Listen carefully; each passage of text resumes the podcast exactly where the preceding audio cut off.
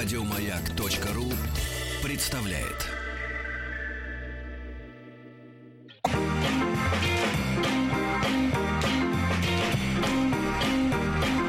Сергей Стилавин и его друзья на маяке. Дорогие товарищи, доброе утро. Всем доброе утро. Сегодня к нам пришла вновь хрюкающая мисс Олга, как говорят иностранцы.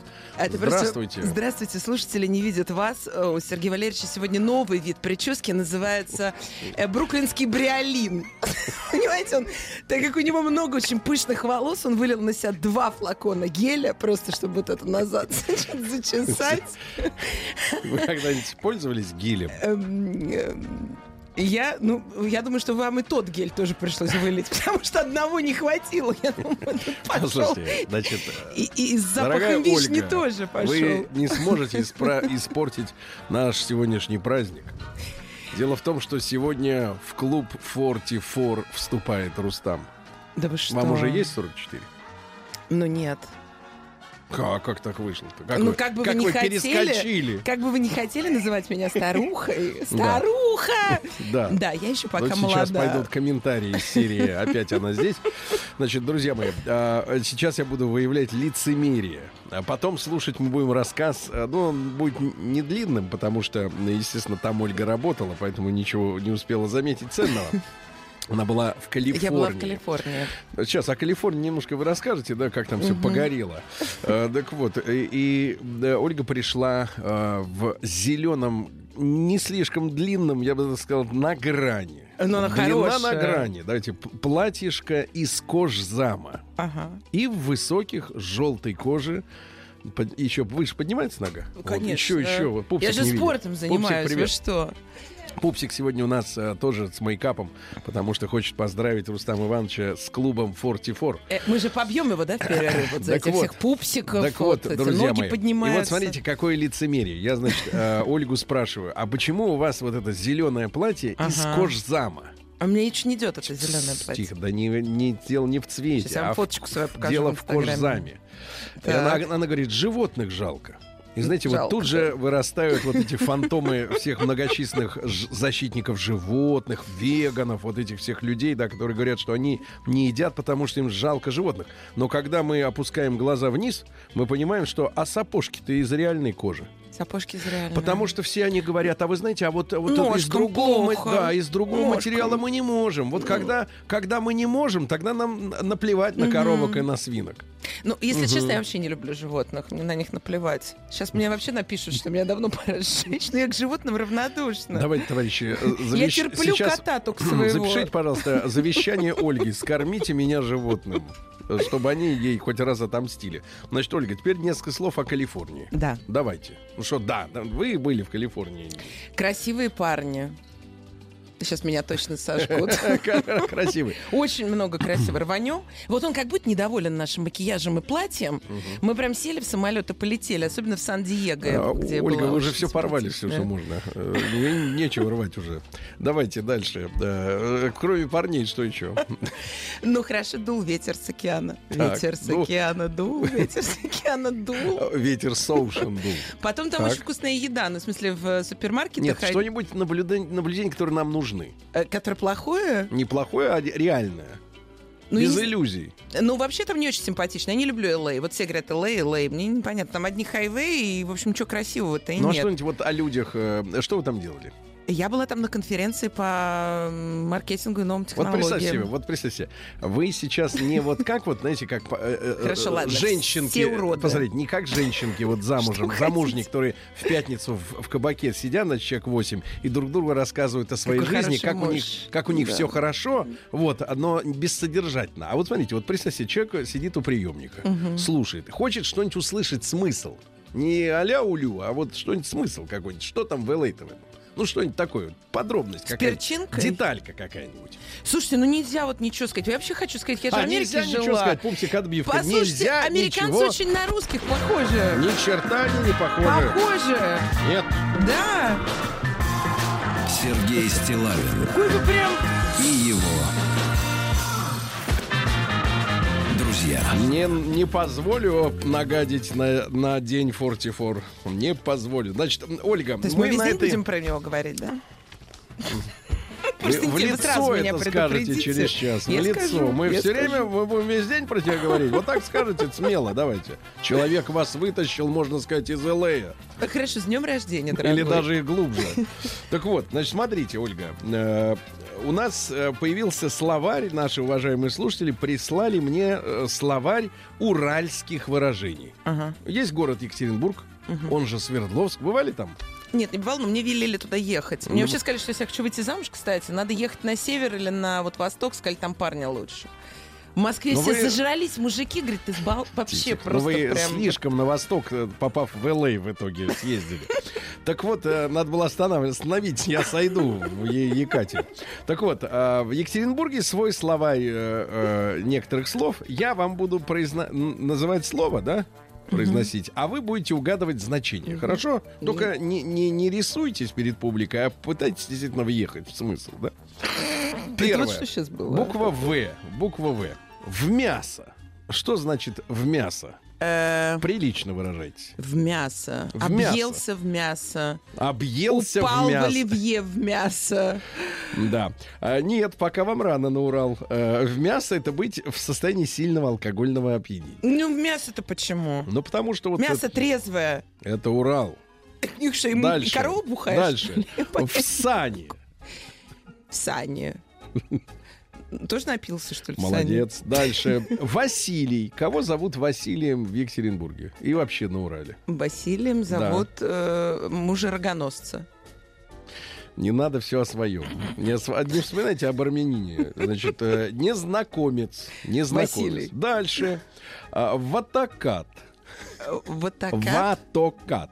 Э, Ва- Человек, который катает вату.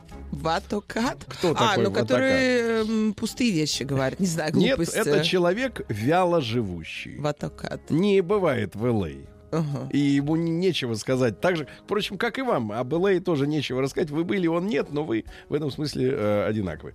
Ввалить. Несколько значений. Ввалить. Ввалить. Что значит ввалить? Ну, ударить.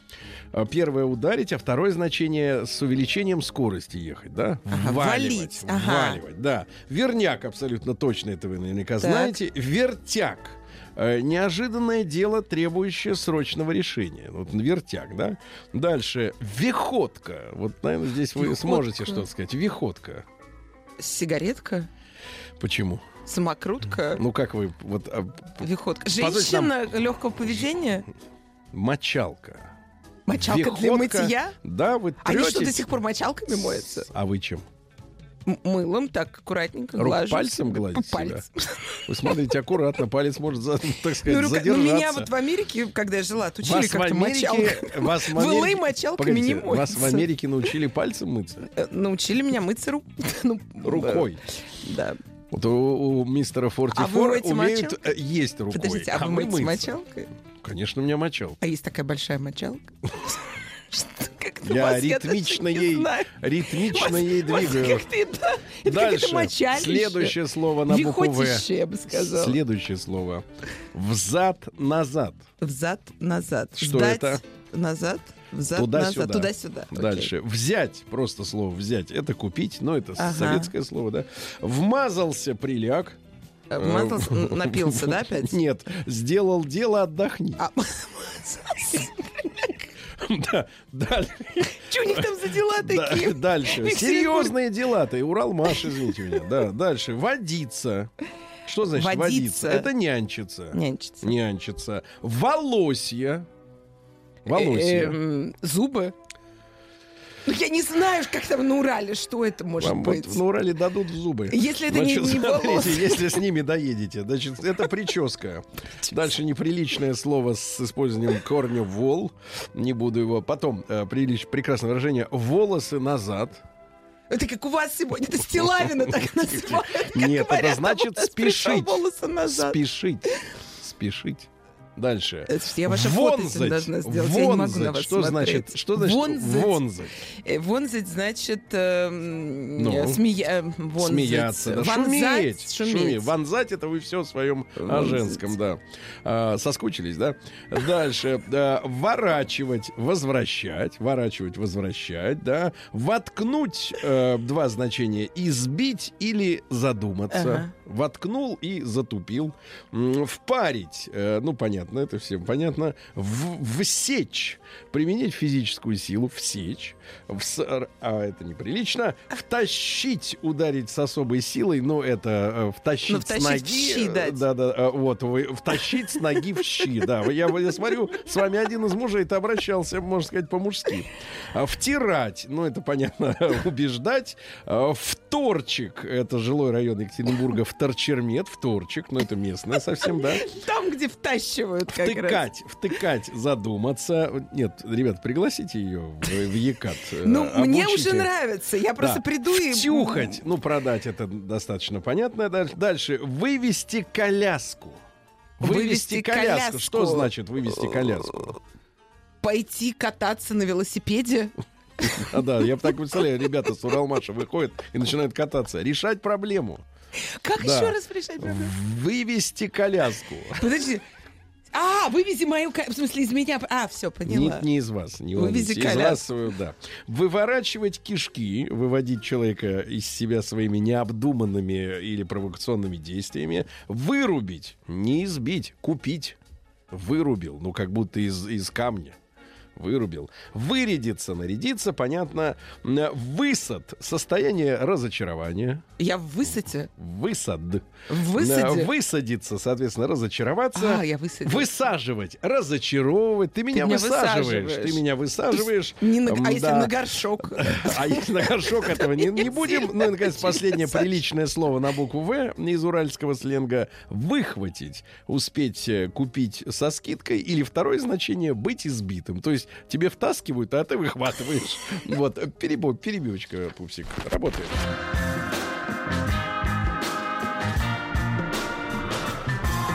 Сергей Стилавин и его друзья. Так, Ольга, у нас есть несколько писем от Давайте. народа. Ой, Я их уважаю, ваши. да, Да письма. понятно. Я, та-та-та. В Вологде были? А и Вологде была. Вологде очень красиво. Видели были деревянное зодчество? Видели. А вы знаете, что в Вологде нет ни одного палисада? Только э, вот песня вот эта «Вологда где?» В доме, где резной палисад. Мгм. А, так вот, там нет ни одного, кроме одного здания. Психиатрической лечебницы. Ну, психиатрические Реально. всегда красивые. Нет, я имею в виду, что некуда, нет. А вы не лежали никогда? А я лежала, кстати, а почему об этом никогда не Я- поговорим? Вы знаете, вы знаете, я не говорил об этом, потому что не сомневался ни минуты. Кстати, об этом было бы интересно, наконец-то Давайте поговорим. Давайте. Вы что, от армии косили? Нет, у нас в Туле тоже, кстати, вот психоневрологический диспансер в очень красивом здании на улице Асташова. Ребят, сейчас подробности. Итак, э, Пупсик, включи романтическую музыку. Итак, Ольга в психиатрической лечебнице. Сколько вам было лет? Эм, но она не, совсем психиатрическая, это был психоневрологический диспансер. Тихо, тихо, тихо. Это одна бодяга. Давайте дальше. 27. Итак, ско- 27. Сколько раз вы к тому времени были замужем? Э, Ну, я вернулась из Америки, у меня депрессия А, вы началась. вернулись из Я- Америки, я вас там да, довели. довели, да. И вы приехали сюда, а Но я здесь... поехала к родителям в Тулу не жить на год. Ну, было не легче, был февраль, мне было очень плохо и скучно Ты дома. где? Февраль. Так, ну-ну, и вот вы... Я взяла как вы себе поступили? психолога. Погодите, как вы поступили на лечение? Да. Э, Какой ну, диагноз у вас был? У меня было... э, Психоневрологический? Ну, что-то типа невроза. да. Маниакально-депрессивный? Ну, типа того, да. А Ольга-то с утяжелением, пишут люди. С каким утяжелением? Ну, штамп у вас, наверное, в паспорте. Вам голосовать нельзя, да? Да нет, я там просто отдыхала неделю. Слушайте, а я-то не понял, почему у вас машины-то нет. Вы все говорите, что не нужна в Москве. Конечно, Да, конечно, мне вам не дают прав права, не дают. Да. Так, ну и что? Ну вот, и мне психолог сказал, я говорю, слушай, я не могу больше жить дома, мне тяжело с родителями. Она говорит, ну полежи у меня недельку, отдохнешь здесь. И меня положили, там было очень весело, кстати сказать. Там, кстати, люди были очень здоровые. Потому что они сами Ну, кто решили- из исторических личностей вам встречался? Нет, там э, он так как он областной, там в основном были люди из райцентров. Например, там был, он за мной ухаживал, он продавал обувь в городе Богородицке на рынке. И в какой-то момент он говорит, я так устал эти ботинки вынимать и складывать обратно. Я пришел к врачу, говорит, положите меня отдохнуть. И я поняла, что там просто люди ложатся отдохнуть. И они там отдыхали, там были воспитательницы в детском саду от детей устали, врачи от пациентов уставшие. И мы там, ну, А лежали. так что вот психи от психов устали Ну, вы? это же неврологически, мы были невротиками, мы не были... вы невротик? Я невротик. А это как вот выражается вот внешне? Э, Это когда работать не хочется. Да когда лень, Ольга, понимаешь? За это ну просто по заднице по Если вашей государство стучать надо разрешает полежать. э, б- Государство разрешает вам полежать. Хотите вместе полежим? Вы знаете, вот из серии... Вас там э, причесываться. Погодите, из серии, из серии, вот этот вот продавец обуви из Богородицка. Там у вас случайно не лежало человека? Мне рассказывали историю, что человек 15 лет продавал э, китайские костюмы. Ну, еще те китайские костюмы, так. которые делали тогда плохо. Вот. И, и все деньги, которые э, заработал, м, он вложил э, в... Вот у нас есть тут... э, Давайте не будем конкретизировать. Ага. Есть э, э, участок небоскребов в Москве. Так, так. Вот. И в одном из небоскребов он купил, э, наконец, вот на все деньги, которые 15 лет зарабатывал, э, хату на каком-то там э, 50 каком-то Ага. этаже. А когда денежки принес, а после этого сказали, «А вы знаете, вот мы будем строить только сейчас вот до 42-го. И что, и все А отобрали? ваш этаж мы, может быть, лет через 20 достроим. И, И вот он? человек, мне кажется, должен оказаться вот там был с вами вместе, и с богородицким обувщиком тоже. Ну, там что- было очень Потому что, классно. потому что 15 лет жизни горбатится, а потом тебе говорят, что ваш этаж строить не будут. Мне кажется, тут вот тут уже благородно сойти с ума. А вы знаете, что меня психи выгнали? Ну вот эти- они меня расскажите, а они вас через решетку продавили? Я- Насквозь? Мне скучно стало на третий день. Я прихожу на кухню, говорю, а у вас есть чем заняться? Ну, типа, трудотерапию никто не отменял. Они мне говорят, ну, чистите капусту и рубите курицу. И я села, ну, на- на- и начала чистить черных листов капусту. Оборачиваюсь, и за мной стоит все Давайте отделение. проверим, листы внутри были или снаружи. А это все стоит за мной отделение, человек 25, Да. и мне вот так пальцем манит, ну, Так. говорит, иди сюда. И говорят, ты слышишь, тут будешь выпендриваться, работать, мы тут, э, мы тут отдыхать легли, а ты тут нам что, нас завтра всех заставят на кухне работать, ну-ка вали отсюда с нашей психушки, уходи, по меня выгнали. Сколько вы пролежали? Неделю. Чем вас кололи? Да ничем нас не колол, там не колют, ну что вы, там витамины То есть дают. вы не кололись. Это я на витаминах Я капуста. понял, вы уже расколотые. Значит, и письмо. А вы Давайте- говорите, поэтому меня ведьмой зовут. Меня даже, я даже в психушке не удержалась больше недели. а на Давайте радио, я кстати, письмо два месяца. вам. Давайте я года. вас, вас э, Давайте. вам прочту вопрос, а вы подумайте. От Инги получил я письмо красивой женщины. Здравствуйте, Сергей. Меня зовут Инга. Выражаю благодарность за ваши программы, в том числе с Анатолием Добиным. Вот сегодня как раз среда.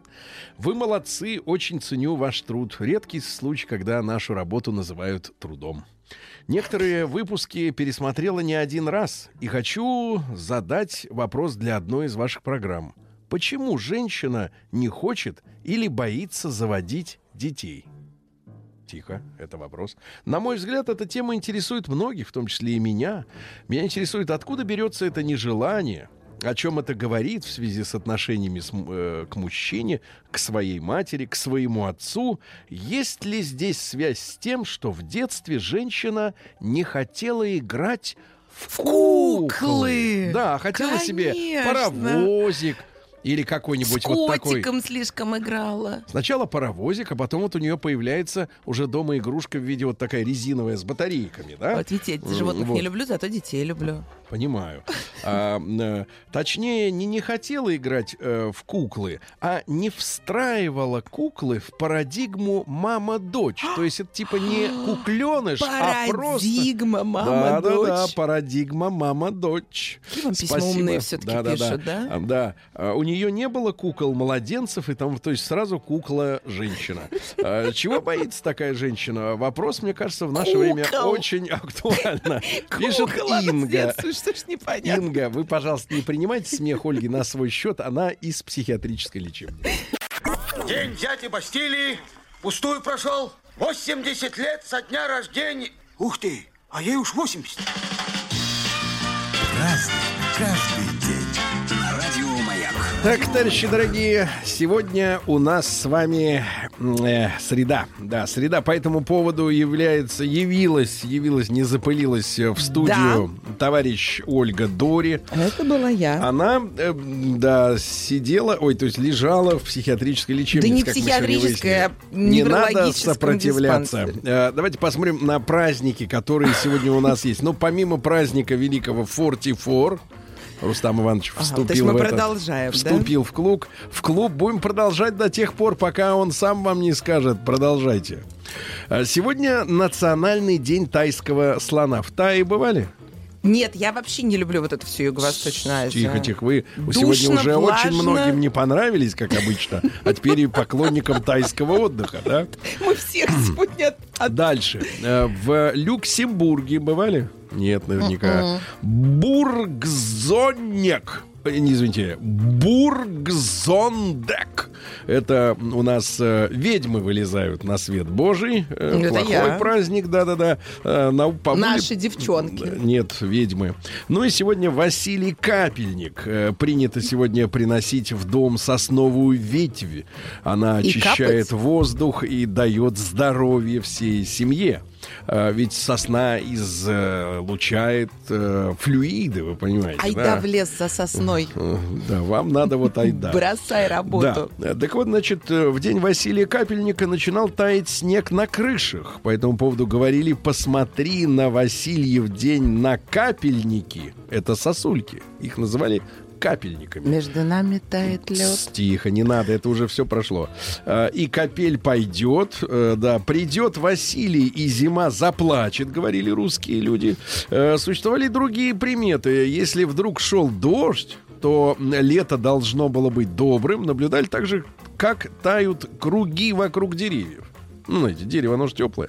А Если края крутые, то есть вот как-то раз так и вниз сразу, да, э, то весна будет крутой. А если равнехонько, так равнехонько тает, то все будет э, тип-топ. Переходим к событиям, к людям. Праздник каждый день.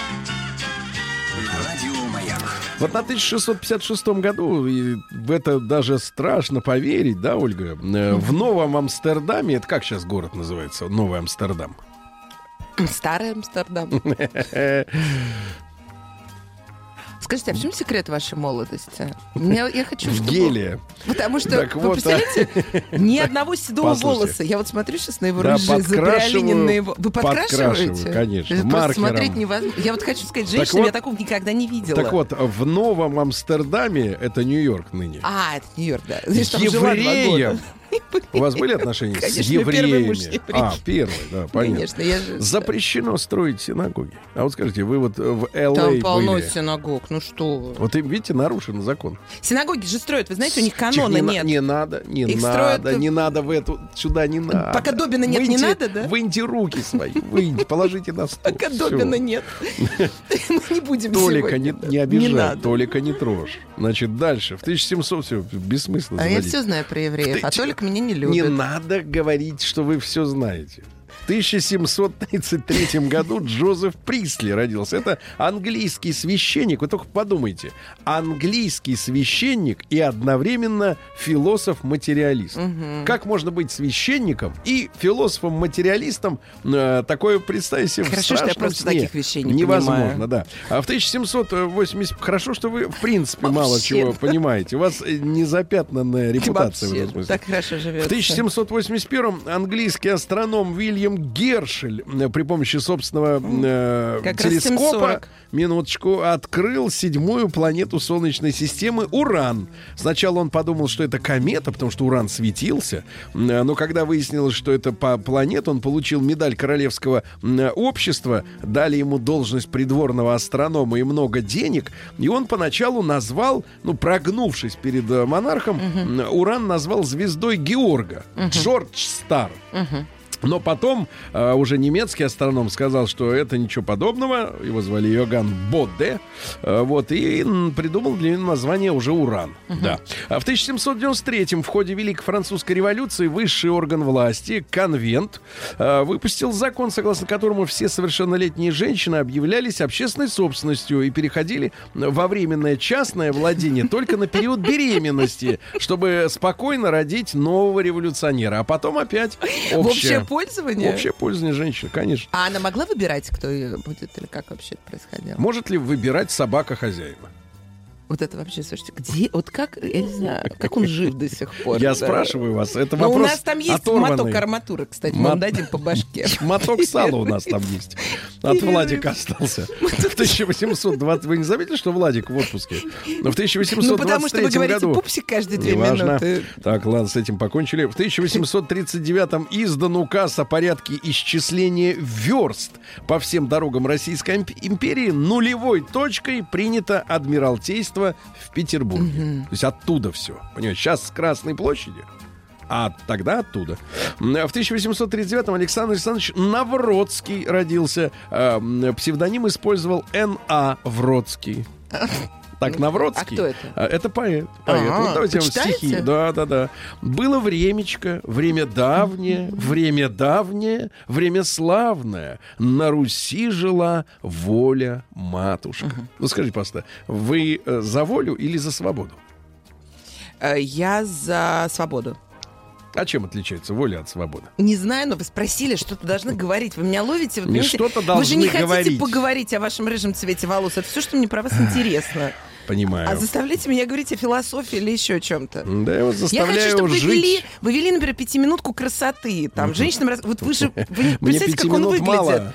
У него кожа, как вот у ребенка. Я все на него смотрю, какие он маски делает, как он вообще за собой ухаживает. Молчать, у нас история.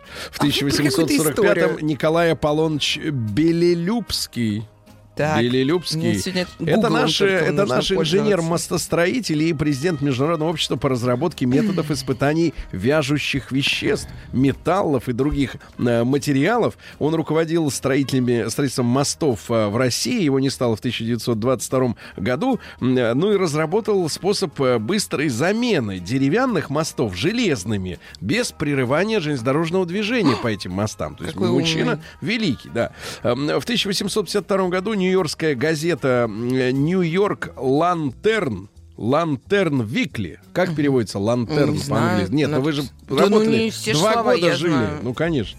Опубликовала первое изображение дяди Сэма. Ну, знаете, такой, такой сгорбленный весь, худой, такой, Так. пальцы все э, кочевряжутся у него. А, Ну и возникло это во время, понятное дело, так сказать, м, Говорят, что войны, да, британо-американской войны 1812 года, вообще сам дядя Сэм, А, фонарь. Представляете? фонарь. Откуда же я такое слово знаю? Фонарей-то нет. Ну, конечно, уж по темноте шарились там по Нью-Йорку. Так вот, и э, выражение дядя Сэм связано с, мяси- с мясником Сэмом Уилсоном, который на свою провизию, поставляемую в армию, э, на военную базу, ставил две буквы US, имея в виду United States. А те, которые получали, они думали, что это Uncle Сэм, дядя Сэм. И так вот и появилось это все. В 1855-м, а сегодня в 52 году, вот как раз картинка, вот этот вот уродливый э, дедушка появился в цилиндре. В 1855-м Персиваль Лоуэлл, это американский астроном, он считал, что на Марсе живут разумные э, вещ- существа, а марсианские каналы э, построены как раз марсиан. Но сейчас от нас правду скрывают. Вот, летают туда эти куриозити, знаете, марсоход, да? Ему кто-то недавно сломал камеру, например. А наши говорят, значит, вот это не наша, американская же, они говорят, ой, это на него метеорит упал. Да кто поверит? Да Кто поверит? вообще. Конечно, инопланетяне Да. сзади к нему подкрылись и шарах ему по башке, и камеру сломали, и все. все Это был вестник юного астронома. не юного, в тысячу, просто не седого. Давай так, не седого астроном. В 1873-м Леон де Лагранж, это французский авиатор, вообще по профессии скульптор, но когда появились самолеты, он понял, к черту искусство, буду летать. И вместе с создателями самолета, братьями Райт, он стал одним из восьми э, первых э, мужчин, кому аэроклуб Франции выдал диплом пилота, то есть он дипломированный, с документами. Сегодня в 1881-м народоволец Гриневицкий из Польши, ну, понятное дело, э, значит, э, вот э, людей, так сказать, с, с окраин не устраивала власть. Понимаете, да? Вот, смертельно ранил императора Александра II, царя-освободителя. Он крестьянам дал свободу, Да. а его за это еще и убили. И Вот. симпатичный был очень. И женился, между прочим, на ком... На ком хотел. На ком хотел. Вот, видите, все могут короли, это Любил не о нем. и вообще. Любил Такая история трогательная. на отмаш. Кстати, надо экранизировать. Вот кого вы видите, кстати, из современной актерской братьи на роль Александра II? Слушай, вот а давайте пофантазируем. никого, Кастинг. представляете? Кастинг. Какого-то англичанина будут звать опять, или немца. Не, погодите, а что, Данила не, не годится? Не канает Данила? Да, ну, нет. Ну, там же у них... м, Они же очень Ага. похожи были на английскую, этих, на А королей. вот этого очень много чувака такой из полицейского с Рублевки не хотите видеть царем? Брунова, что ли? Да. Я хочу, я Брунова обожаю. Вы что, у него вообще Штирлиц он уже сыграл, почему? Надо замахнуться теперь уже на царя. Точно Сергей Брунов. да, да, конечно, Сережа, вперед, доброе утро. А, ну что же, дальше у нас что интересного. В 1888 Антон Сергеевич Макаренко, вот, к сожалению, в вашей жизни не нашлось настоящего педагога. Я сейчас все поняла, я должна была сказать, Сергей Стилавин должен быть. Да, ну не надо, играть. я никакого отношения... Рыжий, с бородой, окладистый. Цитаты. Ольга, все о вас. Научить, научить человека быть счастливым нельзя, но воспитать его так, чтобы он был счастливым, можно. Вот вам очень много не додали в детстве, к сожалению. Хорошего воспитания. Дальше. Отказаться от риска значит отказаться от творчества. Вот вы зачем ехали работать в Нью-Йорк? Я туда не ехала работать, я эмигрировала туда. А почему вы вернулись? Ну, потому что мне не что-то не устроило. То есть вы там нафиг никому не нужны, да? Давайте называть вещи своими. Прям вот так вот. Нет, я когда приезжаю в Европу, например, или в Америку, и когда попадается, например, водитель-иммигрант, и он начинает мне рассказывать, а, как он ловко эту машину отжал, например, в каком-то там э, гараже и сэкономил 200 долларов или 200 евро, я понимаю, что, в принципе, его там не очень ждали. Ну, нам с человека. вами там тяжело, у нас гуманитарная профессия, У мы любим да. бла-бла, понимаете? Что бы вы там бла-бла, куда бы вы любите бла-бла? бабла. И бабла, нет, бабла как раз не Вам хватало. совсем тяжело. Но э, А дальше- творческим профессиям всё, тяжело. дальше едем молчать. В 1894 в парижском ночном клубе впервые в мире прошло представление профессионального стриптиза. Скажите, пожалуйста, а вы обладаете Были. искусством красиво раздеться? Не так, как вот я представляю все это раз и нет. Как в американских фильмах. Я знаешь, вот красиво не Картонные могу. костюмы Да. то одним движением. Раз Нет. и все. А красиво Ну так умеете? я сняла, разбросала. Не, не могу. Вы знаете, что до конца не надо раздеваться? Не надо? Я не знала, но вы, я вот два года А прошу чему вас вас учил вот научить. муж э, сначала еврей, потом А армянин, там еще третий был физик. Сережа, Чему вас научили? Я пришла сюда специально два года, жду, когда вы меня наконец чему-то научите. Сегодня мистер 44 придет и научит вас всему, наконец. Вы заявочку напишите на бумажке. Я, Потому что... я, видите, сегодня может, даже в платье таком, мне Да. не сильно надо раздевать. В 1900 Дёрнуть за году... Не надо сильно раздевать, не Только надо. В 1900 году Георгас Сеферис родился. Настоящая фамилия Сеферидас. Ну вот, э, стихи. Белый это поэт. лист, он говорит, твой, это поэт греческий. Белый лист, бумаги, суровое зеркало возвращает лишь то, чем ты был. Понимаю. Но Ирину Бугримову вспоминаем сегодня добрыми словами. В 1910 году это артистка цирка, дрессировщица львов, а, народная артистка. Вообще она с 7 лет посещала музыкальную школу и балетную студию э, при оперном театре. Но очень любила а животных. потом увлеклась спортом. Она занималась бегом, прыжками в длину, в высоту, в воду. Прыжки в воду. Понимаешь, в высоту это вверх, а в воду это вниз. Это разные вещи, Ольга, да? Да. Прыгала с вышки. Вы когда-нибудь прыгали с 10-метровой вышки вниз? Да. Слушай, а это разве не ее тигры покусали? Минуточку молчать, хватит гадости вспоминать. Никого никто не кусал. Занимался. за- Конечно, ее покусали тигры во Львове, я ж помню. Тигры даже братьев Запашных боятся кусать. День дяди Бастилии пустую прошел. 80 лет со дня рождения. Ух ты, а ей уж 80. Праздник каждый. Так, товарищи, сегодня у нас, напомню, 13 марта. Сегодня день 44 для Рустама Ивановича Ещё настал. расскажем. Да, а Ольга эту дату как-то проскочила. Значит, вот смотрите, давайте, вы сегодня обо всех уже рассказали, со всеми поругались заочно, вас встретят и больно щелкнут по носу веслом. А в 1911 году родился Лафайет Рональд Хаббард. Рон Хаббард, хаббардисты, саентологи, саентологи. Да, Вас, эти- вы проходили там какие-то курсы Сектанты, личностного роста? Я говорю, хаббардисты. Вот, э, значит, саентология. Ну, цитата из Хаббарда, я надеюсь, она э, истинная. На научной фантастике, он же фантастом писателем сначала был. А потом сказал следующее. На научной фантастике много не заработаешь. Если желаешь разбогатеть, стань основателем религии. Да. Вот. Ну и из простых мыслей никогда не сожалейте о вчерашнем дне. Вы живете сегодня и сегодня же творите свое завтра. А вы что, не верили в гуманоидов, пришельцев? Кто? Саентологи. Во что верили? Во что не верят? Я когда слышу саентолог, мне кажется, что это кто-то, кто в зеленых человечков верит. Да? Нет, они верят в силу человека. И все? Что значит, и все, этого же мало. А что в этом плохого В тогда? тринадцатом году молчать. Сегодня родился Сергей Владимирович Михалков, наш замечательный лауреат и, Ленинской, и трех сталинских премий, и поэт, вот, и папа. Правильно, вот так вот. И давайте я вам прочту стихотворение. Чудесные таблетки, Ольга, вот то- того, что вам не хватало, когда вы были в Туле. Для больного человека нужен врач, нужна аптека. Входишь, чисто и светло, всюду мрамор и стекло. За стеклом стоят в порядке склянки, банки и горшки. В них пилюльки и обладки. Вам давали когда-нибудь обладочку-то? Капли, капли, ма... молчать, я предупредил. Капли, мази, порошки от коклюша, от ангина, от веснушек на лице, рыбий жир, таблетки хины и, конечно, витамины А, Б, С. Есть душистое втирание от укусов комаров, есть микстура от чихания. Проглотил и будь здоров. Клейкой пластырь от мозолей и настойки на траве, от ломоты и от болей. В животе и в голове есть микстура от мигрени, но нельзя сказать врачу, дайте средства мне от лени, от могу, но не хочу. Вот вы от лени скрывались в психушке, стыдно. Значит, ребята, в семнадцатом году продолжается февральская революция.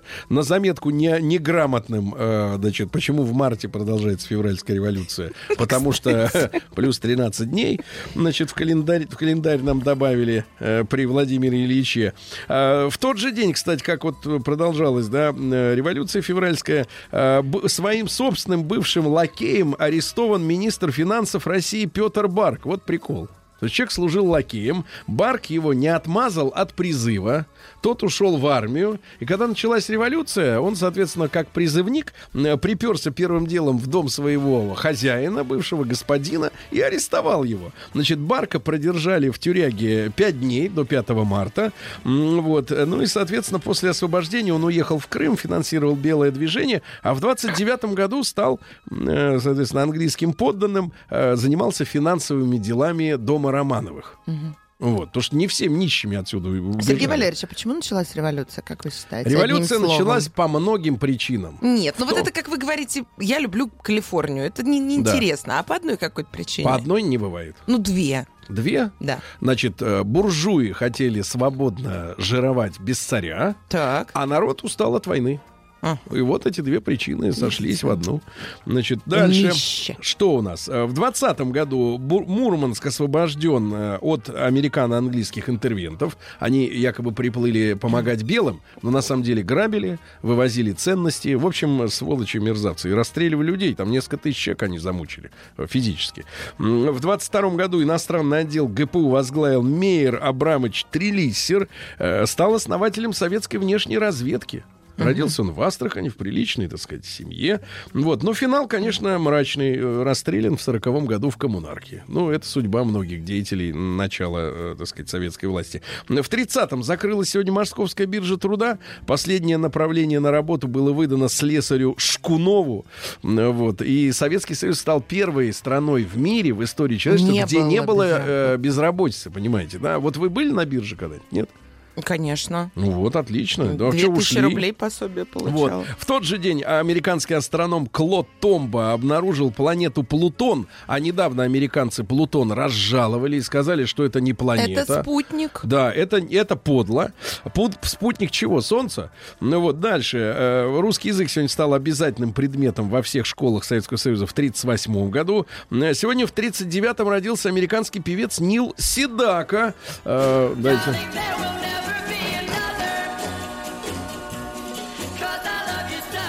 Да, но в конце своей жизни, вот сейчас недавно выпустил же альбом на идише.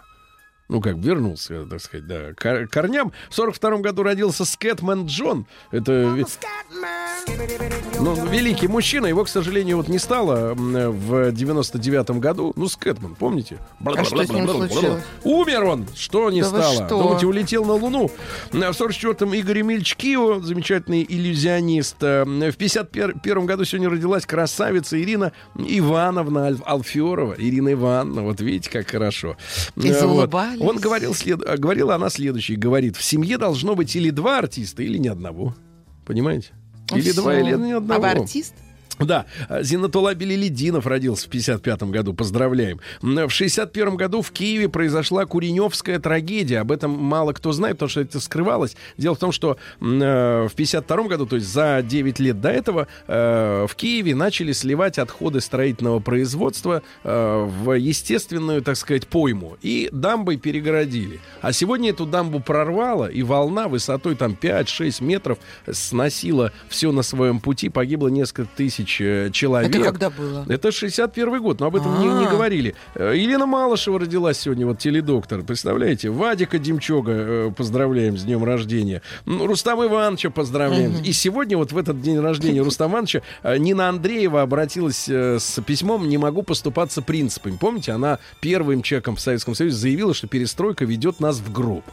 А все над ней смеялись и говорили, вот она, Нина Андреева, с ума сошла. Сошла Идио- точно. идиоты, сошли с ума. А вы что, Те, против кто- перестройки, что ли? Ужас какой. Так. Я- Хорошо, что перерыв сейчас. Я пойду в перерыве с ним Ольга, переговорю. Ольга, снимите кожзам. Снимите.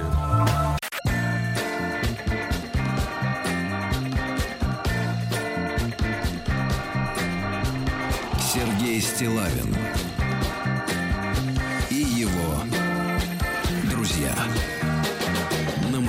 Юбиляр с удовольствием прослушал трек. Благодарит всех за поздравления.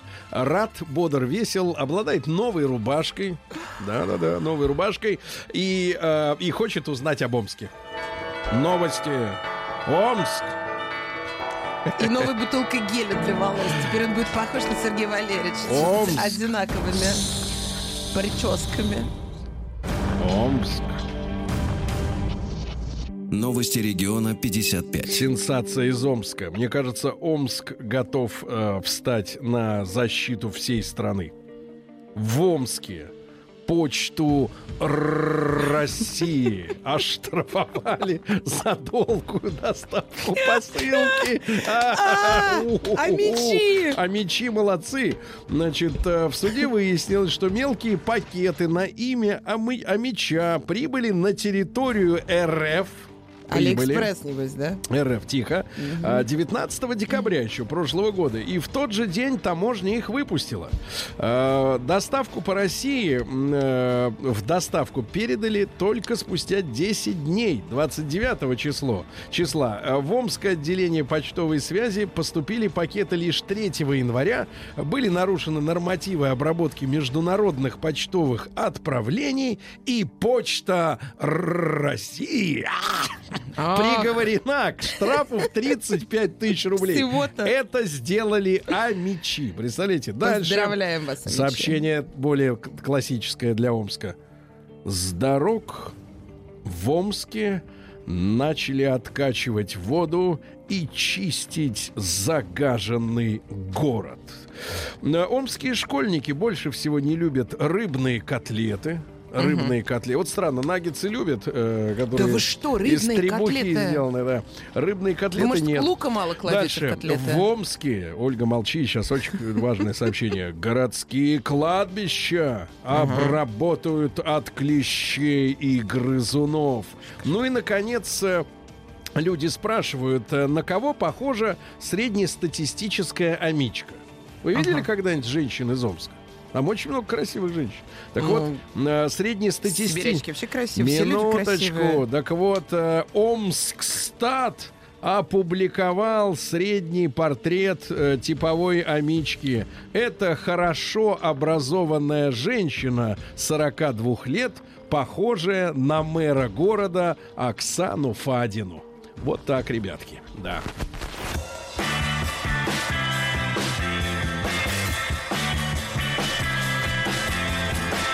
Сергей Стилавин и его друзья. Ну что же, хорошая новость для Ольги Дори. Э, э, Предпенсионеры, а именно предпенсионером является Ольга Дори, а, смогут получать алименты на законном основании от своих собственных детей и от бывших супругов. Смотрите, у вас трое было пока что. Да, Трое, это да? вот сейчас, когда в эфире, я просто не могу ответить. Да. Просто я слушателям хочу сказать, в перерыве все меняется. Вы не думайте, он это перерыве говорит, он ответит. меняется. Он ответит, Ответит, конечно, да. он ответит. А сейчас, а перед вами ответят ваши трое мужей и, соответственно, дети. А, начиная Сколько с- будут мне платить? Э, Начиная с 55 пяти лет, каждый из них вам заплатит за все. А мне 66. Вот, Давайте, ва- вам 11 лет уже недоплата. Э, Смотрите, а, российских врачей обучат основам джиу-джитсу, это такая борьба, э, для самозащиты от буйных пациентов. Дело в том, что иногда вот врач один сидит, там пишет что-то, а пациент может схватить карандаш и, например, ударить.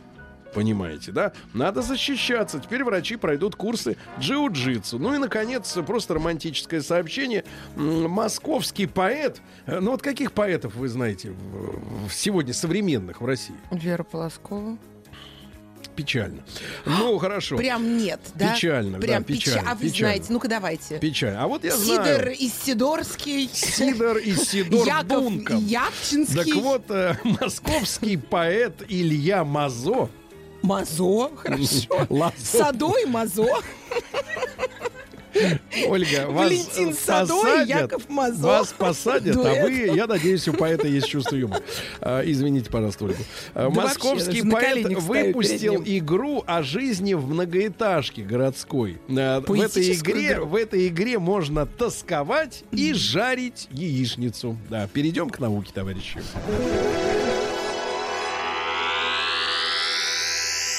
Наука и жизнь. Ольга, для вас сообщение специально. Вы лежали в психиатрической лечебнице, да? Да еще как вернувшись, лежала. вернувшись э, из э, на Америки, да? Вот вам новости, подробности поступили. Вчера уже одной строкой это известие было, сегодня подробности. А, Оказывается, э, из университета Маастриха сообщают. Как вы думаете, в какой стране университет Маастриха В находится? Колумбии. Ну, близко. По культуре народа близко. А, галлюциногенные грибы, это вообще рядом с Амстердамом. А, галлюциногенные грибы способны сделать человека более творческим и дружелюбным. Об этом мы вчера говорили, но сегодня появились подробности. На неделю. На неделю. На неделю. Подожди, одного на гриба недельку. хватает, а есть До рецепт? второго я уеду в Комарова. Сколько да? надо грибов на неделю? Вам, боюсь, и лукошка будет мало с вашим телом. А, ученые выяснили, что... Это что заб- сейчас было? У меня это идеальные был параметры. юмор. А, ученые выяснили, что забывание требует от мозга больше энергии, чем запоминание. Забыть сложнее. Да, да, Но да. вас не забудешь. Ученые рассказали, почему весной люди чаще расстаются и разводятся. Оказывается, есть термин такой психологический весенняя уборка. Надо навести порядок в шкафу, в квартире и в том числе в личных А Вы отношениях. выгнали уже, наконец, вот эту вот Всех. женщину свою? Всех. Значит, дальше. В жареной картошке, Ольга, на, на, ваш, на заметку. В жареной картошке найдено средство от облысения. Вот вы не хотите волоски терять? А я Волосья. нет. Да у нас с вами Вот волос, я не знаю, на, на полстраны ешь, хватит. на нас пол- вдвоем, на полстраны какой? сложить. Бруней? Смотрите, какие у нас у обоих. Мы же ведь сходимся, поэтому по- никак не понимают. Молчать, молчать. Как мы похожи. Молчать красиво, Ольга, запомните. это. А, у беременных с большим количеством косметики на лице рождаются дети-аллергики. На заметку женщинам, которые намазывают себе вот это все. А, ученые из США разработали роботизированную ногу, которая сама учится ходить. Ее не надо, так сказать, заставлять, да? Протез ну и пару такой? сообщений. Ногу. Э, ну, и- Зачем ноге ходить одной? Куда она ходит, я не понимаю. Магазин за пивом. Значит, э, глубокие вздохи стимулируют умственные способности. Я думаю, что поэтому вы в, в- в кроватях так пыхтите. Откуда вы знаете? Секундочку. Да, ну и наконец, Зачем ученые... вы всё-таки- Ольга, для вас сообщение. Для Пусть вас. они думают, для что вы вас, один. Для вас. Ученые заявили, что хруст суставов не является опасным. Не является. Всё, расслабьтесь. Переходим к капитализму.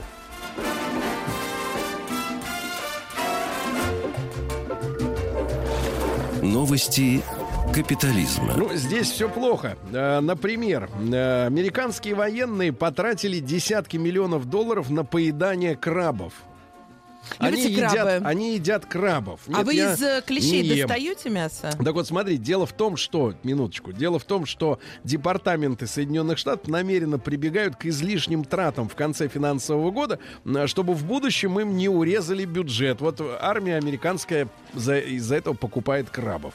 Дальше. Э, Скорпион пробрался в самолет канадской авиакомпании и во время полета укусил пассажирку. Представляете, летишь спокойно так, а тебя скорпион жалит, например, в зад. А они ядовитые? Скорпионы Да. смертельно. Ага. Дальше мама, э, это у нас авиакомпания Саудия. А Мама забыла ребенка в аэропорту и заставила пилота развернуть самолет. Села в самолет, пристегнулась, э, послушала инструкцию, как спасаться на водах, э, взлетели, и тут она смотрит, опа, а ребеночка-то нету.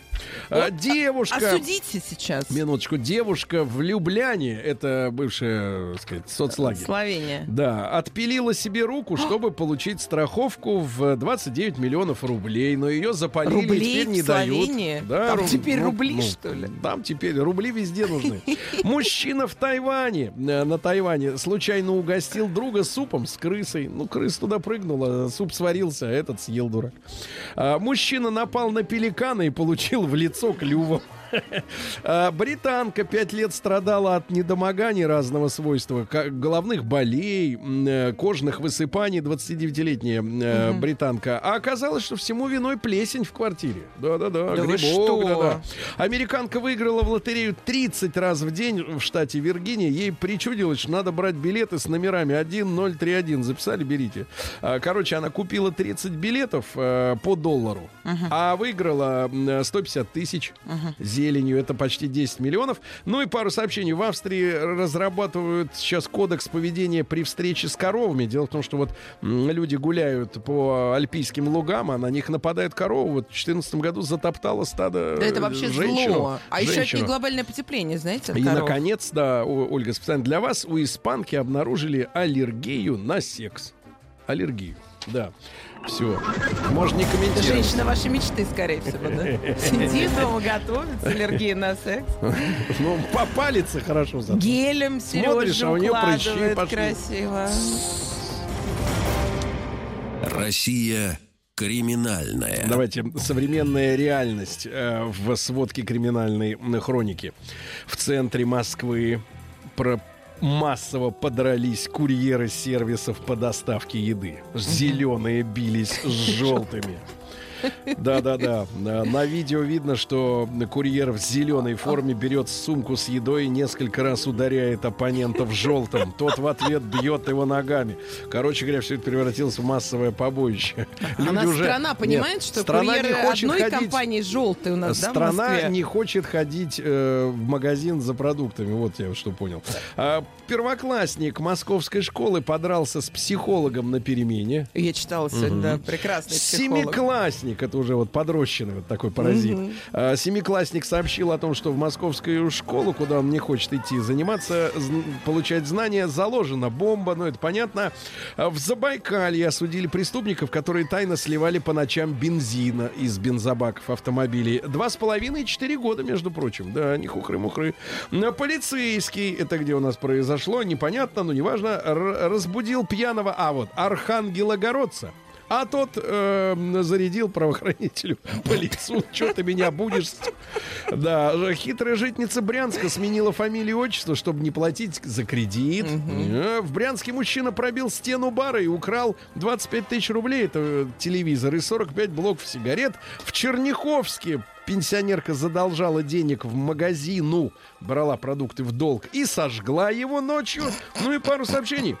Вор-неудачник из Читы ограбил дом и забыл свой телефон на месте преступления, по которому его и нашли. Ну и в пензенском магазине женщина забралась на полки и потребовала ей по- позволить справить нужду. Прекрасно, прекрасно. Это в Пензе. Это Пенза.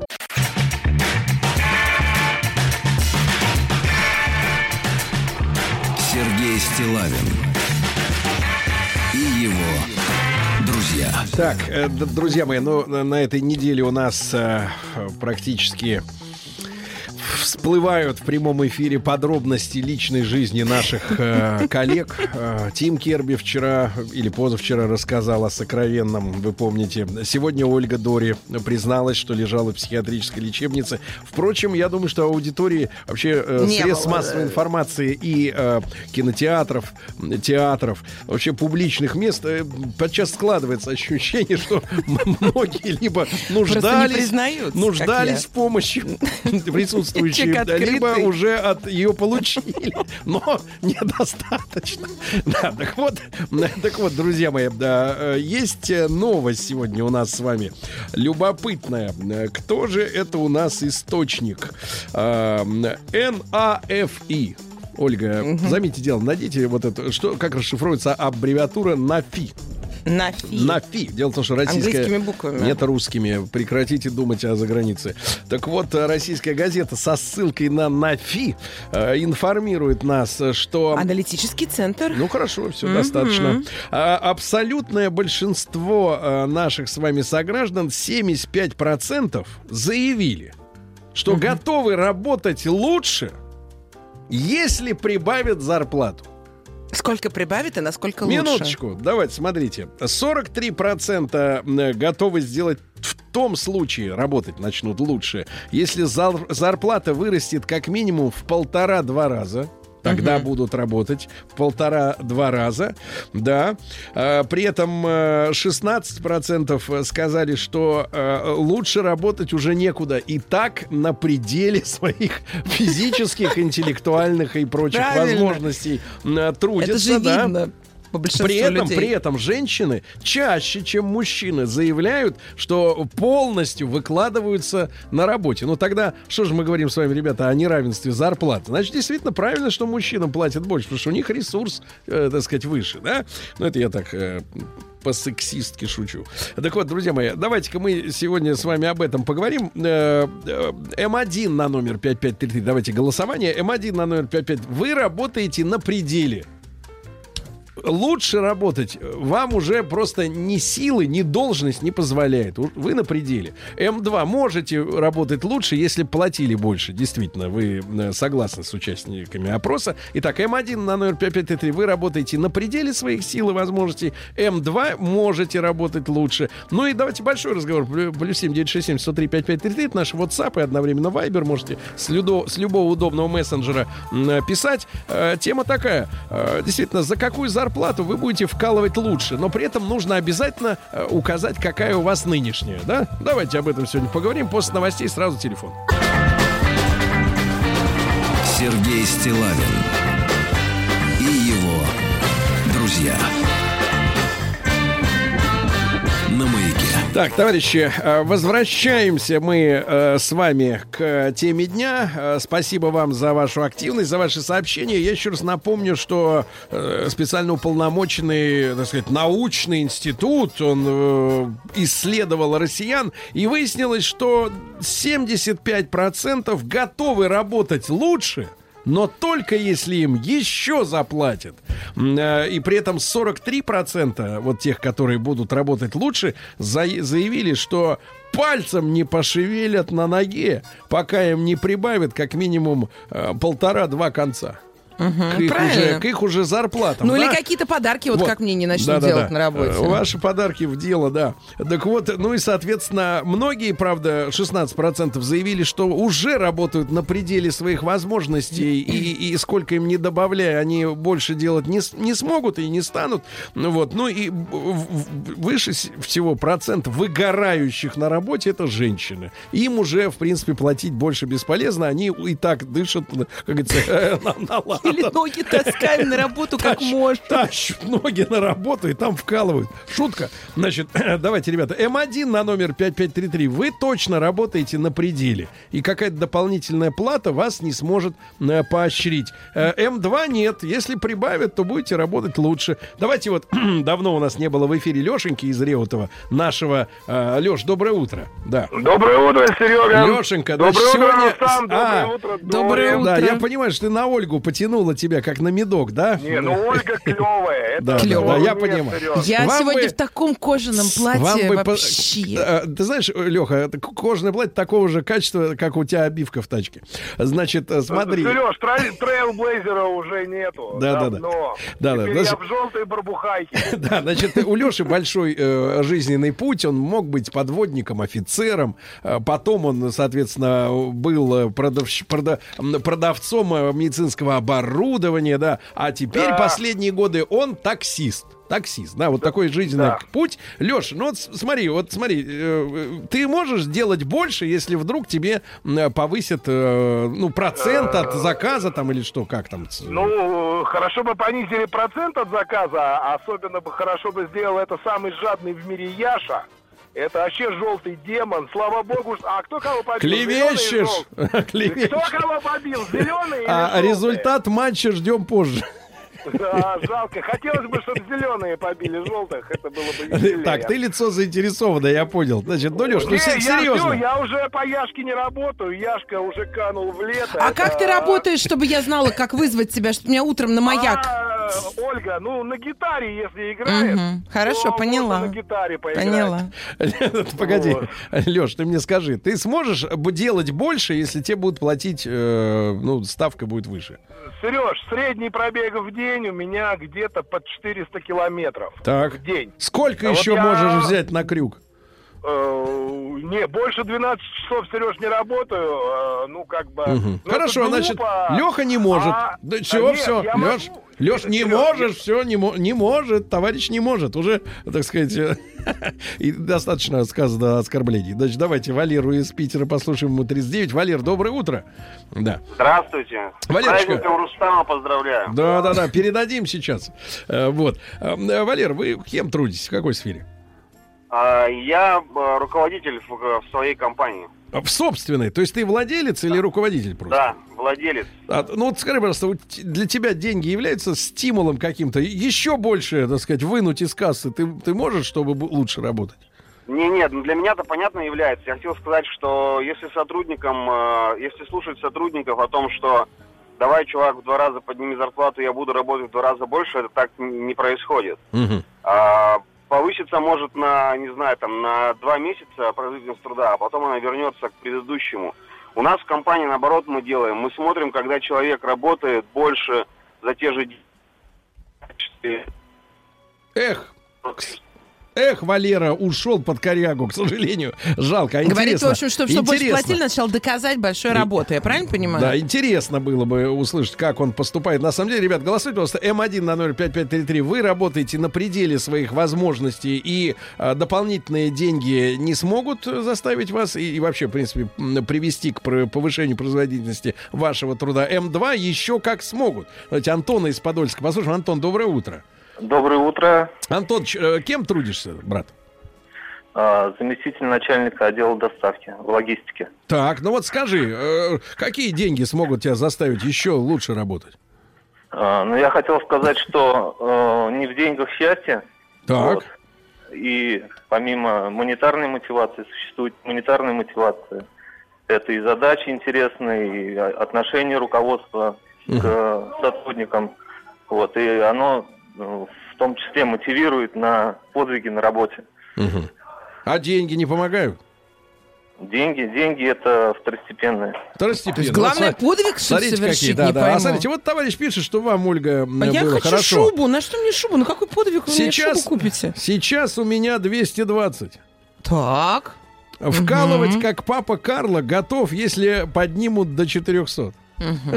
Вот, вот, видите, за 220 человек не парится. Давайте э, Саша из? Москвы. В Москве, В Москве да, в тяжело, Москве. конечно, такие За деньги. 220-то пойди, найди дурака работать. Ага. Э, Сашу давайте послушаем. Саш, доброе утро. Доброе утро. Сашенька, кем вы трудитесь?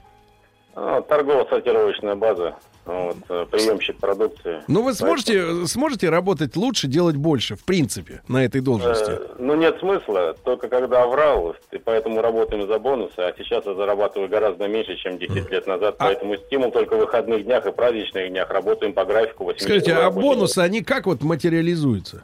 Ну, какие-то региональные фурки приходят, наличкой берем за то, чтобы поставить в первую очередь водителю разгрузиться. А местные предприятия платят натурой от колбасы до э, текстиля.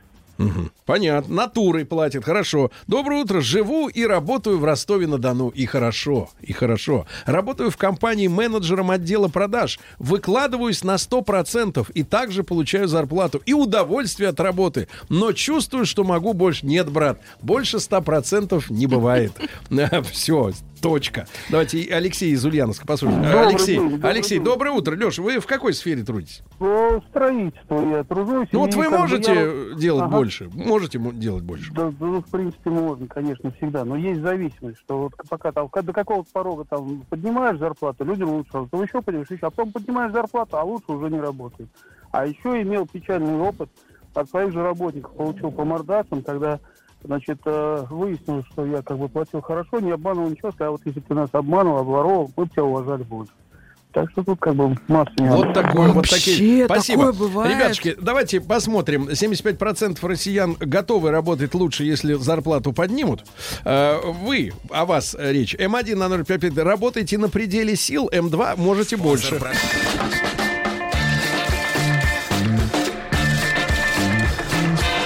Сергей Стилавин друзья. На маяке. Друзья мои, итак, россияне готовы работать э, лучше, а 43% при этом заявляют, что если зарплату поднимут в полтора-два раза, тогда они, да, действительно уже напрягутся как следует. Но смотрите, какие комментарии приходят. Э, Спасибо вам за активность. Надо сначала разделить курящих от некурящих. За неделю куряка часов 7-8 проводит на перекурах, а это целый рабочий день. Так, вот это совет уже работодателям. Я Доброе вообще не утро. готова лучше работать. Минуточку, вы, по- вы понятно, что не работаю. готовы. Э, Получаю от 100 до 150. Кстати, М-м. разница большая. Работаю на пол Филимона.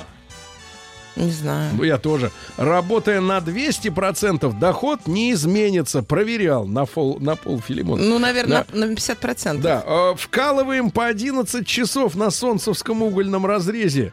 Э, Как негры, зарплата 120 тысяч. Ну, то есть дальше Ну, вот это люди, кстати, некуда. работают по-настоящему, они просто Да. там сидят Или вот товарищ спрашивает, а э, как вот поднимать работу, э, как поднимать можно зарплату, например, водителю троллейбуса, который и так по графику работает, правильно? Он же по графику идет. Как он может лучше работать? То есть как, какое Улыбаться. мерило? Давайте улыбаться вперед, да, взад фури улыбаться. Значит, давайте Артема из Москвы, 36 лет. Артем, доброе утро. Да. Доброе утро. Артемыч, ну что, можешь работать больше? А, вы знаете, все зависит, наверное, от э, задач, которые ставят перед Ну, собой э, как- какая у вас сфера-то труда?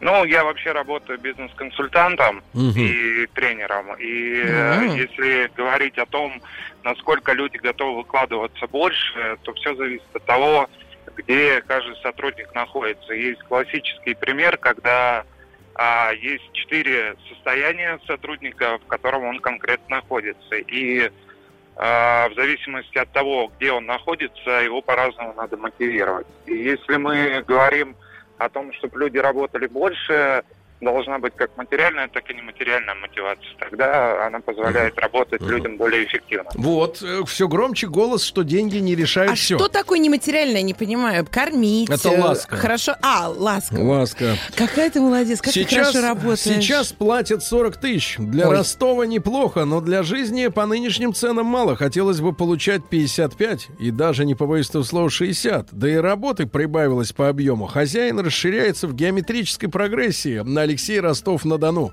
А что за Да. работа? Да. Работа не ваше дело. Значит, это человек имеет право молчать. Значит, Влад из Краснодара. Давайте, Влад, доброе утро. Здравствуйте, Друг- Сергей. друг и любезный. ваша дурочка тоже. Дорочка, да, понятно. Здравствуйте. 34 года. Значит, брат, э, можешь ли ты, чем ты занимаешься, можешь ли ты работать больше Ну, я в физически? строительстве работаю. В Да. строительстве определенные Ну, может, виды ты работ. быстрее, чтобы цемент затвердевал делать? Не, не, не, не, дело не в цементе, а дело в подаче этой работы. Я считаю, что люди должны работать либо на сдельщине, либо по, я не знаю, как в Америке, почасовая должна оплата быть. Я так думаю, это более эффективно и продуктивно. Но в любом случае это командная работа, правильно? Ты один не можешь... Не, не обязательно команда, нет, не Не обязательно, обязательно, команда. Вот хорошо, хорошо, не обязательно. Работаю кладовщиком в крупном строить спортивном, извините, магазине. Зарплата 30 тысяч, работа на износ, 14 часов смена, Ольга, это вам на заметку. Компания требует работать еще больше, еще лучше, еще чаще. Но поднимать зарплату не планирует. Мол, больше часов отработаешь, больше получишь. Готов поработать больше, но только за существенное по- повышение. Как можно Минимум- заставлять столько работать? Минимум 14 в два часов? раза, как можно. Вот именно. Послушайте, ну человек просто концентрацию теряет, это может А плохо вот давайте, кончиться. а вот наконец наш эксперт Вячеслав позвонил, ваш любимец Ольга. А, Вячеслав, доброе утро. Доброе утро. Слав, ну вы по той, на той стороне баррикад находитесь, да, правильно? Вот. Да. Да, поэтому вот какой ваш взгляд на стимуляцию работничков? Ну, во-первых, для Ольги, э, когда ей говорят, что это имматериальное, это действительно очень важно. Обыкновенные доски поощрительные, а на собраниях, которые постоянно во всех нормальных коллективах, это такое психологическое поощрение, оно очень важно для человека. И действительно, если там прибавление между, там, если разница между 10-20 тысячами рублями, да, то, наверное, конечно, человек захочет деньги. А если идет разница от 500 там, или от 1000 рублей, вне сомнений, психологическое поощрение значительно мотивирует сильнее людей. Это во-первых. А по поводу вот глобально, я по-прежнему теории придерживаюсь, что весь средний э, уровень и ниже Здесь только палка, административное влияние. Все, что выше, если человек управляет более чем 50-100 людьми, то тогда уже нужно KPI вводить в зависимости. Потому что на низовой уровень, все правильно говорите, дует он, пускай он орет, кричит, но бетон, если должен 48 часов сохнуть, он должен сохнуть. И ты никуда не денешься. И ты говорить о производительности труда бетонщика или бетоносмесителя, ну смешно просто. Да. Слав, а если вот брать вашу э, категорию работников-владельцев, что-то может повлиять вот на тебя лично, чтобы ты себе сам больше выписал?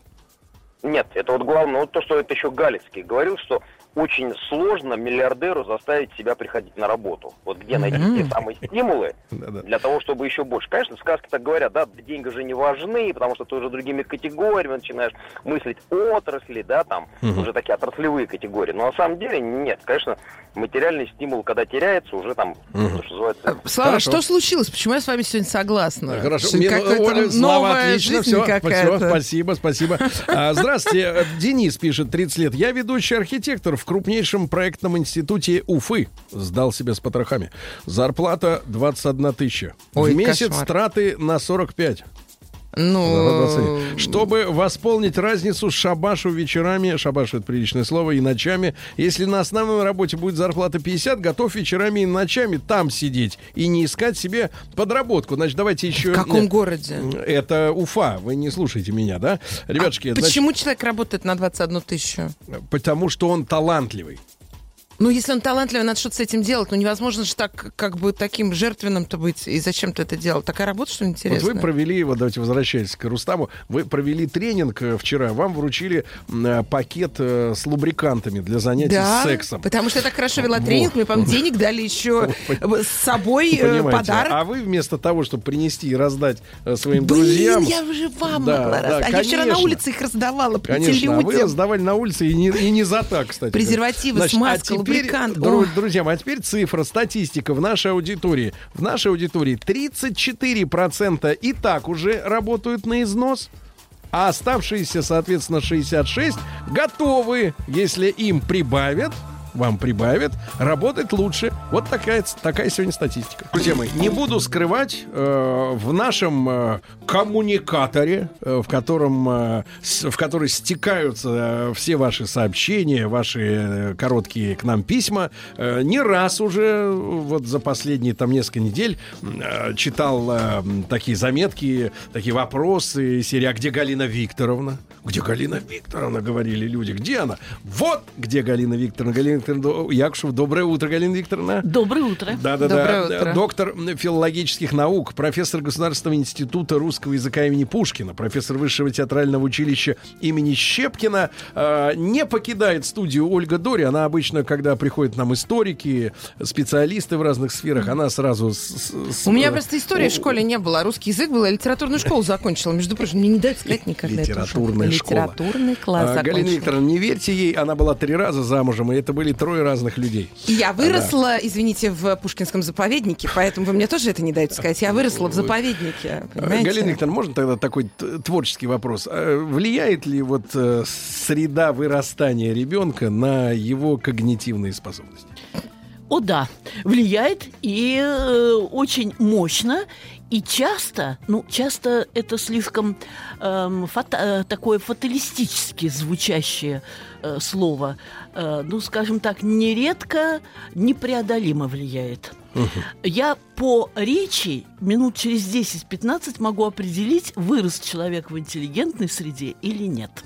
Конечно, э, в моих устах это звучит немножко самоуверенно, и если уж так быть строгим, к само, быть строгой к самой себе и не стопроцентно точно. Потому что мы знаем, что далеко не в интеллигентной среде э, вырос Максим Горький. А, ну, э, немножко сложнее Галина было. А тут маленькая ремарка требуется. Да. Понимаем ли мы под словом интеллигентный в данном случае некое мерило качества? Э, Если мы говорим о качестве эм, определенной интеллектуальной развитости, определенной культурной атмосферы, определенной напитанности, насыщенности э, различными, э, скажем так, продуктами деятельности многовековой Да-да. культуры. Ну, это я сказала очень так Да. э, э, по-барочному причудливо. Э, Конечно, по структуре речи, даже по интонациям, э, вы будете смеяться, но много лет назад, когда легковерийно молод я был, я помню, что в одной из компаний молодежных ко мне после застолья подошел молодой человек и сказал, что он обратил на меня внимание из-за интеллигентного голоса. Да. Вот, он не сказал о, о том, что... а можно Да. ли вот, а вот, э, в принципе, вот эта интеллектуальность, начитанность, да, культурность, эм, не оттеняет ли, не оттеняют ли это качество, эти качества, не задвигают ли на задний план, например, такое важное человеческое качество, как порядочность? Ведь э, может ведь рабочий человек быть порядочным? Вот э, на это я отвечу да, да и тысячу раз да. То есть в то да, что э, в данном случае я реагирую на, на последнюю часть вашего высказывания. Очень часто так называемые простые люди бывают э, и душевными, и честными, порядочными и так далее, а интеллигенты, читайте того же Горького, Клим Самгин. Это как раз Клим Самгин это вообще э, такое развернутое обвинение э, российской, русской интеллигенции конца 19-го, начала 20 века. Да, конечно. Но, но если человек так или иначе, ну, не шлифует, а воспитывает свою порядочность, воспитывает свою э, страсть к новым знаниям, страсть э, к узнаванию других людей мира, конечно, он выходит за пределы ограниченности, и он, в принципе, становится и благороднее, и добрее, и э, более, э, скажем так, сострадательным, более чутким по отношению к другим людям. Считать, что чем человек не проще, тем он обязательно лучше, это заблуждение. Очень часто наше знакомство э, с помощью книг с различными судьбами, с различными системами ценностей, с различными культурами как раз воспитывают в нас и толерантность, терпимость, и уважение к другому. Правда, я вспомнила, э, Жан-Поль Сартер говорил, что такое ад? Ад – это другие. Ну, это уже в таком бытийном, Галина ант- а откуда онтологическом тогда вопрос смысле. Да. из, так сказать, из народной э, мудрости, из сферы. А откуда тогда взялась у нас поговорка в нашем языке, э, это самое, простота хуже воровства? Это другая простота. Так она, простите, Минуточку, какая такая простите, другая? Сергей, Это хамство. В деревне простота э, была символом Сергей, хамства. так вы фактически подтвердили мою мысль. Простота в данном контексте э, подразумевает некую неразвитость. Простота не в смысле ясности, такой христианской честности. Правду говорить легко и приятно. Это я цитирую и Фео Ганоцри из «Мастера Маргарита Булгакова». Простота хуже воровства имеется в виду эм, э, э, такая, ну, не наивность, а, я бы сказала, э, интеллектуальная невозделанность. И я сразу вспоминаю фразу, которую приписывают Черчиллям, Черчиллю. Это хуже, чем, это хуже, чем умысел, это ошибка. Казалось бы, наоборот. Ошибка более простительна, чем злой умысел. Но он намекает на то, что человек-то хотел сделать хорошо, это хуже, чем умысел. От умысла можно отказаться, а от собственной э, интеллектуальной неразвитости просто так не откажешься. Ты должен ее преодолевать. И, кстати, я знаю примеры, все-таки я э, преподаю уже э, с 2000 года, ну, до этого я тоже преподавала, ну так, эпизодически, но с 2000 года уже я не энциклопедический работник, э, каковым была на протяжении основной части моей жизни, но уже э, с 2000 года, это уже почти 20 лет, я преподаю в двух вузах, и действительно большое количество молодежи проходит. Не, не мимо меня, мимо здесь будет совсем не тот оттенок, не, не тот смысл. Э, сквозь, да, сквозь меня хорошо сказано, проходит рядом со мной, вас устроит, Да. и растут рядом со мной. И я была свидетелем того, как приходили, приезжали иногда девушки, девушки, как ни странно, чаще, они, может быть, более э, так прилежны, трудолюбивы, усердны, э, из отдаленных уголков нашей великой родины. У них была, ну, все-таки филологический факультет, но у них э, была, ну, не то, что не совсем правильная речь, не совсем богатая речь. Они э, многого не читали, многого не знали. Но буквально за 2-3 года они э, выравнивались. Исправились. И вы называете... А хочу спросить, вот это все времена, нравы, что сейчас молодежь стала чем-то... вот вы замечаете, что... Мое мнение такое. Ну, молодежь, э, как это, это лежит на поверхности, это не бином Ньютона, отражает э, э, систему ценностей нашего общества. Мое мнение, что современная молодежь умнее нас. Она Да, да, да. Я вот когда слышу, мы в наше время, молодежь Молчите, нынешняя Так. профессору. Я еще не все сказала. Умнее нас. Поскольку эм, э, намного шире способы познания мира, Вот. и дети этим овладевают, их мозги лучше структурированы, они быстрее хватают мысли. Э, э, не вздыхайте Конечно. сочувственно, я сказала еще не Наоборот, все. что я, мне Да, жалко, так- что я так быстро не хватаю. А, поняла, поняла. То э, действительно отлично структурированы мо- мозги, отлично мозги способны сцеплять эм, э, разнородные, разные... Комбинировать. Э, э, Комбинировать, вы правильно сказали, это лучше. Комбинировать, монтажировать, как, как сказать.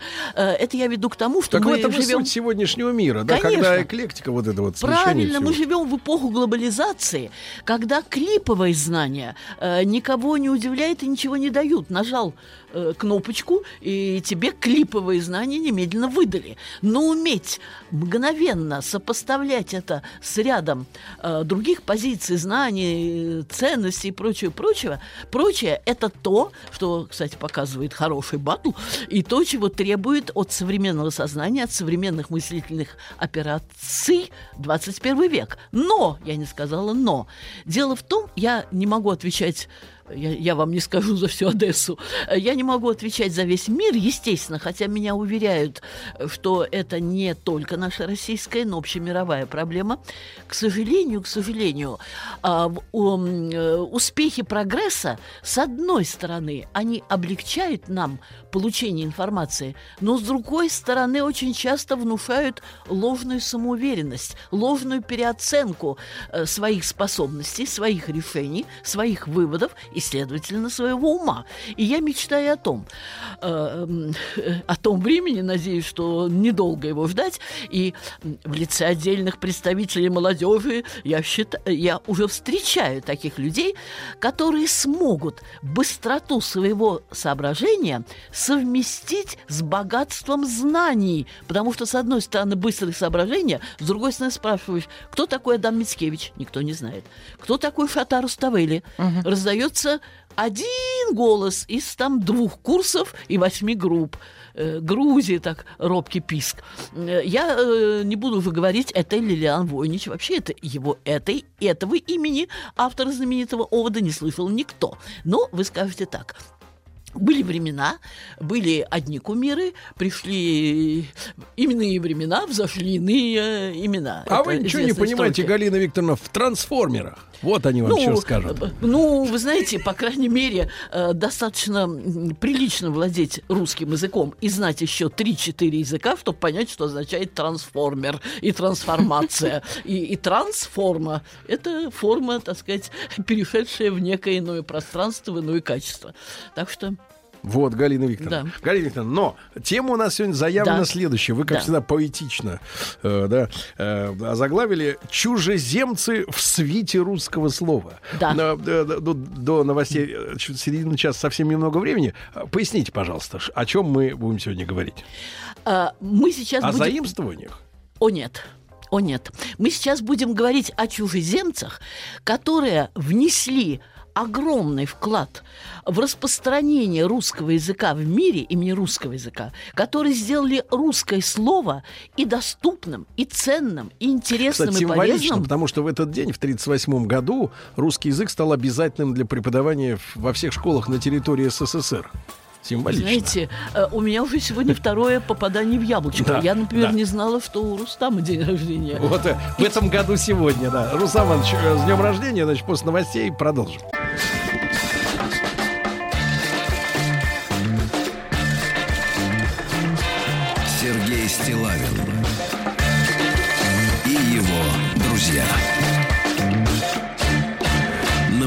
Друзья мои, Галина Викторовна Якушева, доктор филологических наук, профессор Государственного института русского языка имени Пушкина и профессор Высшего театрального училища имени Щепкина заявляет, что у русского языка есть свита, а в ее числе, значит, э, имеются и чужеземцы, да? Но, Галина Викторовна, не могу не, не спросить такой вот, э, конечно, хорошо был бы у нас американец, э, так было бы проще понять э, ответ на мой вопрос, но, тем не менее, с вашей точки зрения, насколько русский язык проигрывает, да, э, э, тому же английскому, ну, о немецком я не говорю, немецкий, конечно, сложнее гораздо, чем английский, но тем не менее, э, английскому языку в усвояемости различного рода иностранцам, да, потому что мы говорим о популяризации русского языка в мире, да, но мне складывается ощущение, что русский очень сложный язык, э, и, и, и фонетически э, некоторые звуки вот чужды, да, для многих наций других, но самое главное, наша грамматика, э, да, это, это такая вещь-то очень сложная, английский намного проще.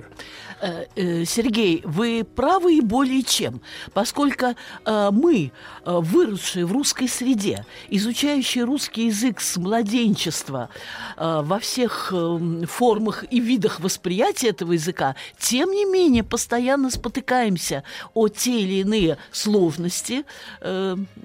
Э, э, нашей родной словесности можно себе представить, а я эм, могу себе представить, может быть, более ярко там, ну, скажем, чем вы, более четко, чем вы, потому что я э, работаю в Институте русского языка имени Пушкина, где процентов 80 студентов, если не больше, иностранцы. И вот я вижу, а, этот институт русского языка имени Пушкина был создан изначально для тех иностранцев, которые хотят совершенствоваться в русском языке. Другое дело, что с 2000 года, вот тогда и меня, как зарубежницу, пригласили, эм, э, сделали, ну, такое факультет или отделение э, русский как иностранный для русских, или, по крайней мере, русскоязычных студентов, э, которые изберут своей профессии преподавание русского языка. Но я вижу, как вгрызаются в изучение русского языка э, китайцы, вьетнамцы. Как э, бывает, э, что нам приходится уходить с работы, приходить к 10, а уходить где-то в 10 Ну, наверное, вечера. кстати говоря, вот азиатским-то народам наиболее сложно, да, Конечно, учить но русский. я вижу, я вижу, как они занимаются, я вижу, какие у них успехи, и я не могу забыть, ну, вот, э, вспоминают и другие мои коллеги, в частности, например, он год назад закончил наш вуз, китаец Ян Жуй, помимо того, что вообще красавец, но потом мне объяснили э, такого э, европейского типа э, с легким Ра- азиатским акцентом, Э, во внешности, я имею в виду легкий а- азиатский акцент, но сейчас у меня уже появились и э, другие такого же э, типа э, китайские юноши, и мне объяснили, объяснили, это есть особая этническая группа на севере Китая. Потому что Китай – это полиэтническая страна. Ну да. Для нас все китайцы, но они Китаец. делятся, да, они делятся на э, там э, юг, север, восток, запад и так далее. Так вот, этот Ян Жуй поразил меня отличным знанием русского языка настолько, что я его включила в число выступающих на тех научно-методических семинарах, которые мы, преподаватели, регулярно э, организуем э, в нашем институте. Ну, выбираем Прям шпарил без запинки. Это не все, о чем я вам сказала. Научно-методический семинар предполагает подготовку небольших докладиков преподавателями и наиболее продвинутыми студентами. Обычно мы приглашаем действительно лучших, интересных, интересных э, для данной темы и для тех, кому данная тема интересна, э, из э, числа старшекурсников. И, естественно, это, как правило, бывает э, русские студенты, либо у нас есть определенный контингент студентов из бывших республик Советского Союза. Ну, из Таджикистана, вот там, скажем, умнейшая девочка там одна сидит, Сабахат и так далее. И не единственная. И вот я выбираю на научно-методический семинар, а, как правило, я выбираю темы с выходами э, на зарубеж. Достаточно... Сейчас я не помню точно тему, потому что мы э, каждый месяц полтора-два такие семинары устраиваем. Помню, что была тема достаточно сложная, и мне сказали, как я вписываю китайца, янжуя и так далее, и так далее. Причем тему он готовил сам. Я ему совершенно не помогала, не проверяла ничего. В этом э, весь пафос и смысл э, такого Ну, семинара. это самородок такой. Может, из разведки? Так, внимание, внимание. Он прекрасно выступает на хорошем русском языке. Все понятно, все глубоко и так далее, и так далее. Кстати, потом я его приглашала с друзьями. Он выбрал сам друзей. Он приезжал ко мне, ко мне, к нам в Щепкинское училище посмотреть. Мне показалось очень интересно при всей моей нелюбви к драматургии Чехова. Замечу в скобках. Сам Чехов удивлялся успеху своих пьес, пьес, а не прозы.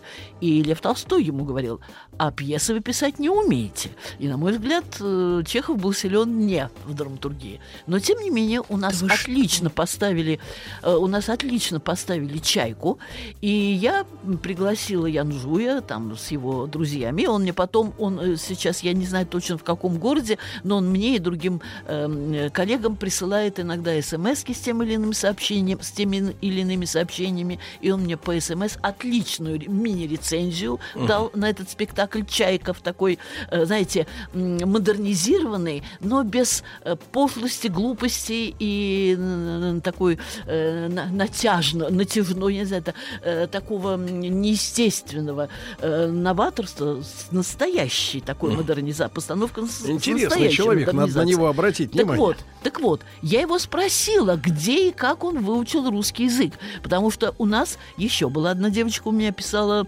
э, э, выпускную работу, бакалаврскую, дипломную. Ее посадили рядом с Медведевым, когда наш...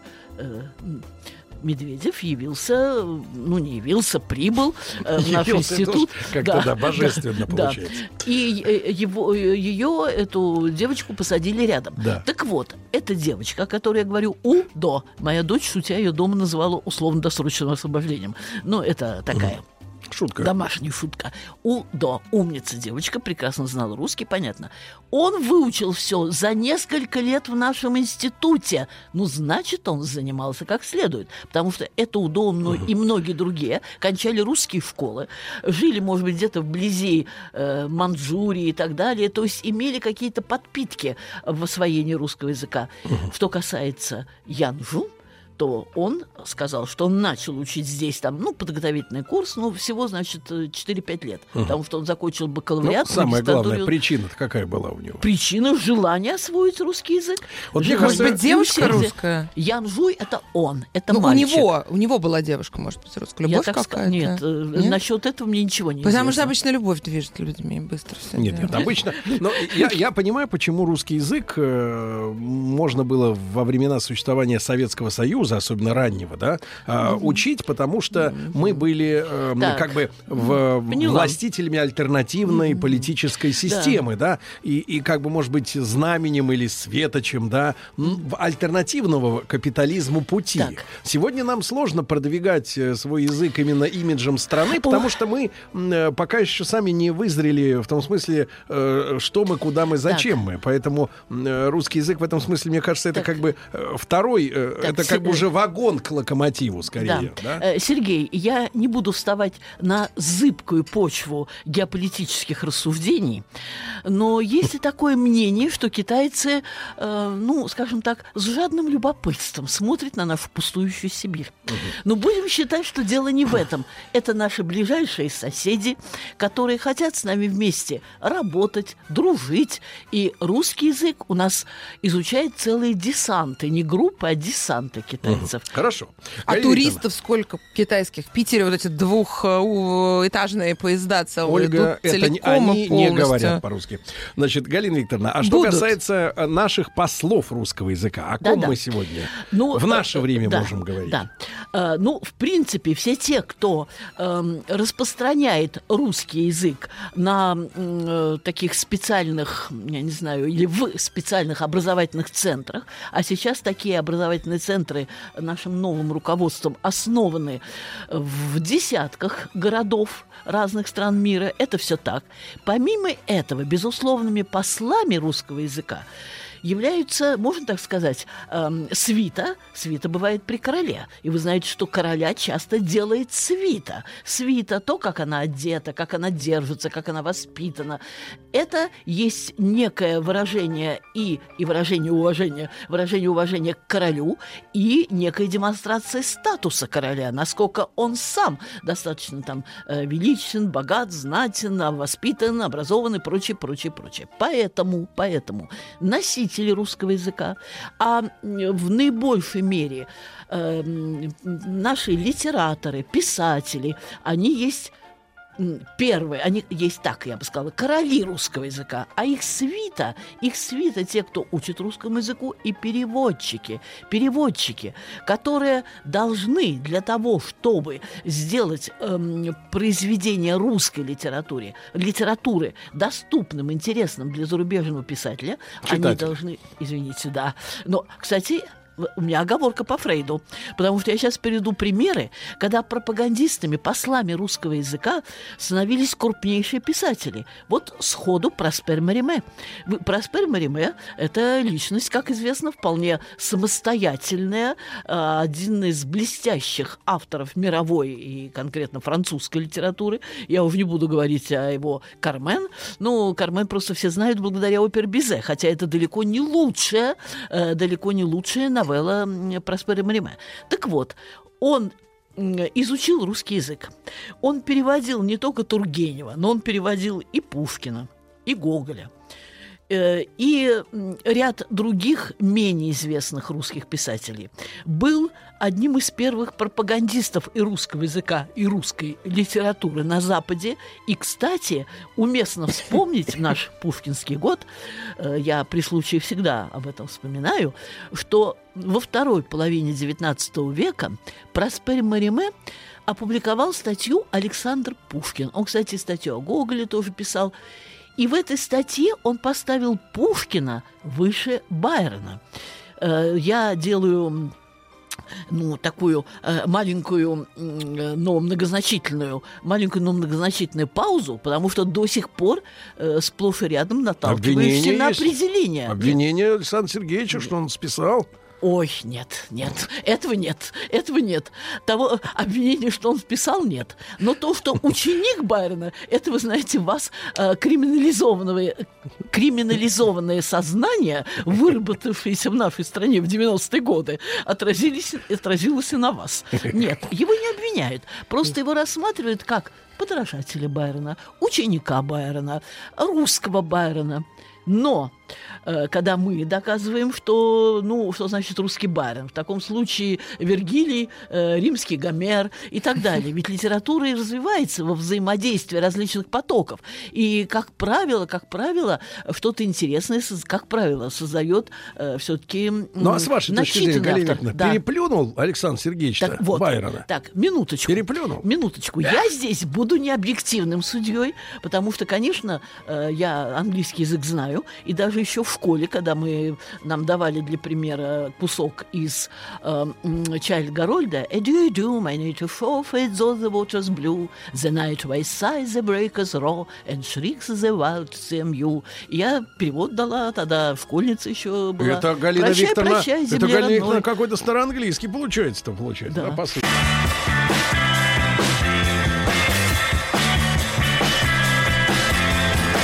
Сергей Стилавин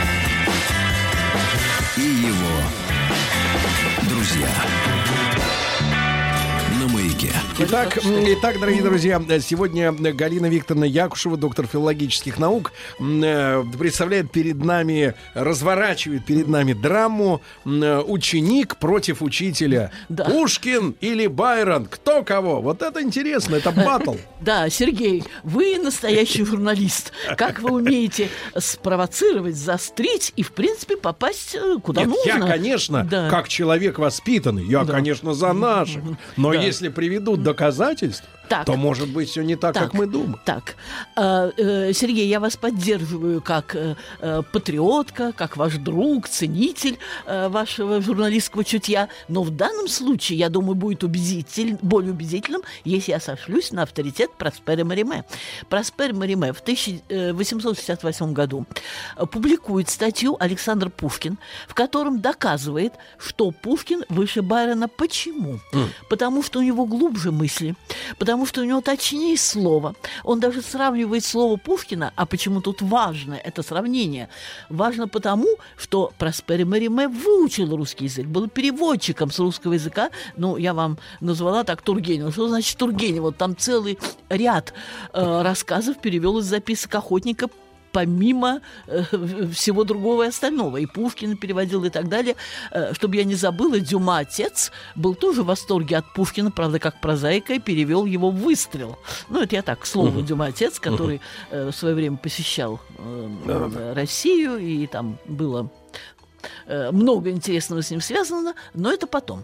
Итак, в своей статье Александр Пушкин Проспер Мариме доказывает, что мысль у Пушкина богаче, что выражает он ее с большей точностью, в то время как Байрон растекается по древу, и у него мысль становится расплывчатой, и не всегда понятно, что именно он хотел сказать, и насколько это серьезно.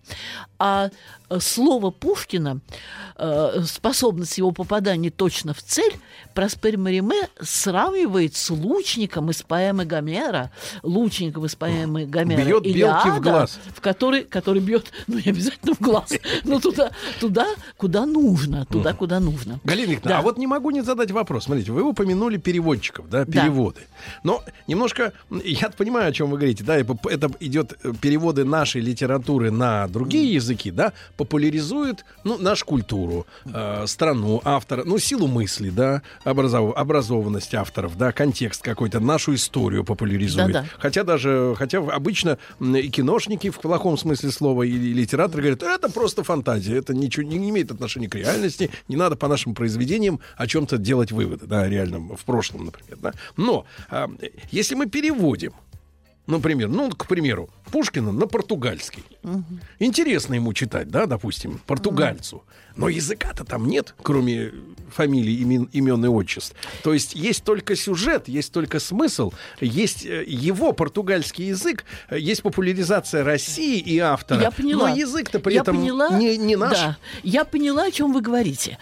Э, В таком случае я должна вам задать вопрос. Э, Ну, психолингвистика, э, прямо скажем, сравнительно недавно развившаяся наука. Но то, что язык во многом отражает и специфику национального характера, национального мировидения, и что, переводя то или иное произведение, мы есть вообще знакомим... мы, переводя то или иное произведение э, с русского языка на один из там зарубежных, не обязательно, кстати, европейских, я сейчас назову несколько очень крупных состояв, имен состоявшихся писателей, которые тратили, ну, тратили не то слово, которые э, посвятили очень много времени и сил тому, чтобы ознакомить своих читателей с русской литературой. Но русскую литературу, которую перевели, условно говоря, на португальский язык или на какой-то иной, русскую литературу этим самым сделали и уже не послом, а королем, который приехал с визитом в другую страну. Да. И если я это с этим королем, с этим произведением позна... ознакомилась, у меня создалось определенное представление о русском характере, русской истории, о том, как русские любят, как они женятся, как они воспитывают детей, как они принимают смерть, как они участвуют в войнах. То есть, если я заинтересовалась Россией, то отсюда к русскому языку путь уже ну, становится короче, скажем так. А с другой стороны, Да. Галина Викторовна, да, а, обостряется м, э, ментальные противоречия, да, если они становятся более ясными. Так у человека на Западе какие стереотипы? Вот Красная площадь, мавзолей, храм, значит, э, Ленин там был, еще Аврора, еще что-то. Больше он ничего не знает, какие-то там города, река Волга течет по всей России. Э, Я однажды рассказывал, как там иностранец, негр едет по, по Питеру, э, смотрит через Литейный мост. О, говорит, Волга. Вот, ну что с него взять? Э, Издалека товарищ приехал, да? Не его вина. А ведь, э, получается, вот вы, вы правильно говорите, мировидение, да? Э, Взгляд на мир, на правила, да? Обращение с людьми. Это человек сравнивает со своими, да?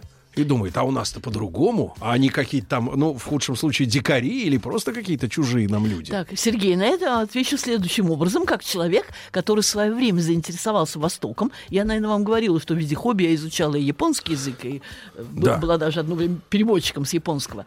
Во-первых, э, помимо удовлетворения интереса к другой стране и обнаружения несовпадений, так э, Да. очень часто провоцирующих, провоцирующих несовпадения на разные размышления, Самый главный, вы, самый главный вывод, который я сделала, обращаясь к другим языкам и другим странам, как много общего у нас, общего. И даже когда я читаю Коран, Куран, чтение, я вижу, как много общего в этом Да. Коране с Ветхим и Новым Заветом. Галина Викторовна, ну, продолжим в следующий раз. Галина Викторовна Якушева, доктор филологических наук, была с нами.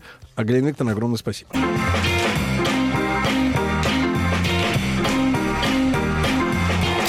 Стилавин и его друзья. На. Друзья мои, сегодня у нас э, в четвертом части нашего эфира двойной гость. А, Анатолий Яковлевич Добин сразу в двух э, качествах. Доброе утро, Анатолий Яковлевич. Э, Анатолий Яковлевич, во-первых, пришел как человек, который хочет помочь долечить Ольгу Дори, которая по ее воспоминаниям всего лишь неделю провела в психиатрической лечебнице, а на самом деле, мне кажется, это длилось долгие-долгие годы, и никакой поездки в Америку и не было. А во-вторых, профессор Добин поздравляет с днем рождения Рустама Ивановича. Вот. э, С Рустамом Ивановичем у них сложились очень сложные отношения, потому как в эфире Ру- Рустам Иванович был определен доктором с точки зрения вот классификации определенной. А в да. перерыве доктор, дал Доктор э, получил- в живот Да, Сереге. Да, доктор получил черную метку. Чё, чё, я запутался. Э, Чё я, доброе чё утро. я, куда я? Кому Доброе я? утро. Доброе утро. Дайте, прос- дайте Послушайте, проснуться. нас с Ольгой немножко не было. Да. Немножко не было. Поэтому просьба напомнить э, э, предысторию. Вообще вы кто? Напомните нам. А кто вот эти люди, которые здесь сидят? Профессор, прошу вас напомнить. Кто вот этот прилизанный Иначе, мужик? иначе мы напомним вас. Как это прилизанный? что каждый- Красавец! Каждый день у вас новый свитер определенной торговой марки. Какие у вас отношения с производителем? Так. Платонический. Какой, какой марки Чисто у вас платонический. свитер? Да вот такой Продолжаем. черный. Да, Продолжаем. прошу вас. Значит, мы в прошлый раз, я напомню, к сожалению, прошло три недели, поэтому, наверное, все забыли. Вот, мы говорили о тех, кто вызывает тревогу, провоцирует тревогу у- у близких, э, ставя себя в рискованные и опасные ситуации. Я надеюсь, вспоминаете, что есть требование найти для себя место в другом. Вы так про- красиво говорите, вы мне говорите равно, об- чтобы об альпинистах или о ком? э, Мы говорили о тех, да, альпини, те, кто, те, кто, альпинисты тоже так делают. альпинист. Наркоманы, По альпинисты. минуточку, прошу не шельмовать. Нельзя, нельзя. через В общем, запятую. алкоголики. В общем, и алкоголь... о алкоголиках мы сегодня поговорим немножко. Наконец-то. Какого рода тревогу они рождают Подождите, близких? мы, вы как будто вас не было. Так удивительно. Я вам целую передачу Мы как рассказывал. дети с Сережей. Это поразительно. Просто поразительно. Так. Просто Мы удивительные все люди. забываем, и как с любопытством готовы слушать вновь. Такие искренние вопросы. Я там третью передачу рассказываю, и такие глаза. Так, продолжаем. Ладно. Значит, а, мы говорили о том, что эти люди, они ставят себя в опасные ситуации, постоянно провоцируют тревогу, беспокойство а, у, у своих близких, ставя их в материнскую позицию. Мать, которая обо мне должна беспокоиться, и которая не беспокоилась обо мне. Ну, вспоминаете, Сергей? Да. Хорошо. Вот. При этом внешне они абсолютно равнодушны. Я просто напоминаю. А к тому, что они сами творят. Они, окружение сходит с ума от тревоги, а они спокойно. Да не, ну да, я на поездах катаюсь. Ну да, Мгм. я там что-то. Я-то сё». Зацепер. Да, обструктивная болезнь легких, я курю еще в кровати. И могу Ну, заснуть с сигаретой. Я так, такого Ольга, человека Ну, знала. это ну, не слушайте, об ну этом. нет, ну курение это надо, хватит, хватит уже мучить курильщиков, сколько можно, уже вот на, на тему курения. С обструктивной болезнью Да легких? по- пофиг Пофиг. уж. Сдохни Слушайте, сколько можно издеваться над теми, кто курит, сколько можно их третировать. А вам-то что до них? Мне жалко. Ты же не куришь сам-то. То есть вам никого не жалко. Раз, когда я про детей говорю, которые страдают, их не Минуточку, про жалко. И вдруг курильщиков Но смотрите, жалко. смотрите, удивит- удивительная вещь происходит, когда в фильмах, а, например, запрещают сейчас а, э, курящих людей, хотя все фильмы 40-х только и наполнены этим, 50-х, Хичкока посмотрите, там все с курящими.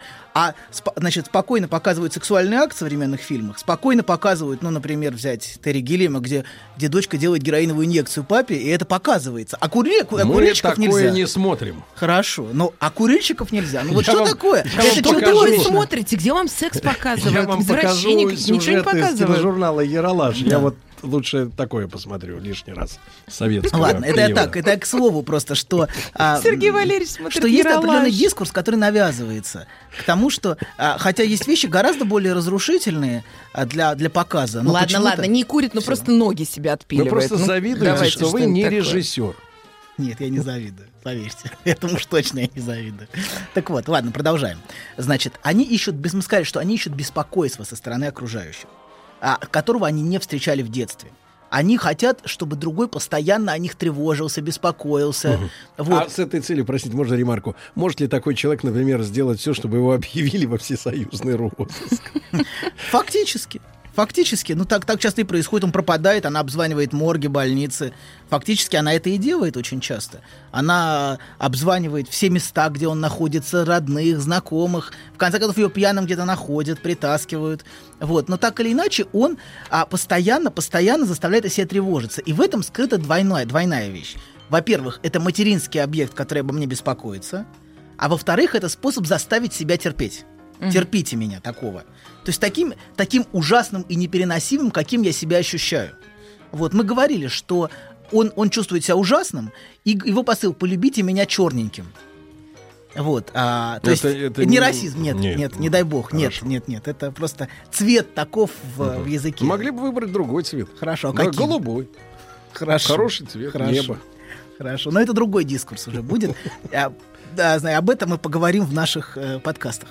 Вот, значит, продолжаем. Кстати говоря, э, вот Про э, что касается ненависти к курильщикам, Да. она заключается прежде всего в том, что вот сейчас особенно сходят снега, и все видят, как эти, значит, курильщики нагадили своими окурками, Ой, ну давайте тогда собак Мерзость. вспомним. И собак вспомним. Потому что это... Собаки Всё, и доктор. Сергей Не надо, идиот, он не надо уравнивать курильщики. курильщиков и собак. Собаки тоже неприятно. Собаки мне, лучше, да, вас, ваш Не надо. Мы котов любим, Сергей Валерьевич. Хватит, хватит мучить. Уже курить нигде нельзя просто. Раньше можно было спокойно в кафе сесть и покурить трубку пять лет назад. И это было так прекрасно. А сейчас... Мы, кажется, нашли единственную вещь, которая его волнует. Вот реально, я еще ни разу, сколько я хожу, два года сюда, его ничего не волновал, не пронять был ничем, вдруг курильщик. Вы ходите на прием просто, запомните. Курение Вы на трубки. приеме. Это то единственное. А, вы трубку курите? Да, продолжаем, Боже, ладно. как эротично. Вот. Сколько соблазнения. Ладно, значит, Он они набива- предъявляют... набивает и Они предъявляют, предъявляют свою невыносимость и свою отвратительность материнскому объекту. Значит, точнее, та- не, точнее не так. Они, тому, кто оказался на этом месте, тому, кто оказался на месте матери, они предъявляют себя. Они говорят, терпи меня, вот такого, а, тому, кого они помещают. Ну, тот, жена там или кто-то еще, кто о них будет тревожиться. кто будет вот эту материнскую функцию тревоги за него исполнять. Самое ужасное детей часто привлекают. Я Абсолютно, абсолютно. Очень часто на эту роль на- на детей, ну, часто женщины так делают. С детьми, мужчины, знаете, такая цепочка. Мужчины, женщин, Мгм. женщины, детей. Вот. Дети, может, хомячков, не знаю. Вот. Но а, они очень часто, очень часто, да, вот эту функцию, м- ну, это матери делегируют детям, а мужчины обычно женщина. Пытаются Мгм. женщину заставить о себе, о себе волноваться. Отсюда вывод. Мужчина гуманнее. Ну, в некотором смысле, наверное, да, хотя... Ну а как? Ну, хорошо. Третировать несовершеннолетнего, это, извините меня... Черт его знает. А совершеннолетнего что, нормально, по-вашему? Ну, совершеннолетний, по крайней мере, что может уйти. А куда денется ребенок от такой матери? Куда он от нее свалит? У него не денег нет, бабушке? ничего. К бабушке. Некоторые у нас...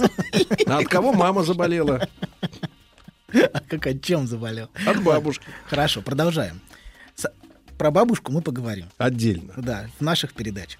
Значит, само требование, само требование, в принципе, мы об этом говорили. Я все просто напоминаю о том, что мы говорили. Дайте попить, это так есть хочется, что переночевать негде. То есть это требование все время нарастает. Оно никогда не удовлетворимо. Любые попытки это требование удовлетворить э, со стороны близких, со стороны даже психотерапевты, которые будут их лечить, могут часто начать удовлетворять их требования. Вот. А проблема в том, что их требование неудовлетворимо, и оно и стать матерью для них невозможно. То есть это постоянно всегда провоцирует их на новые подвиги для новой матери.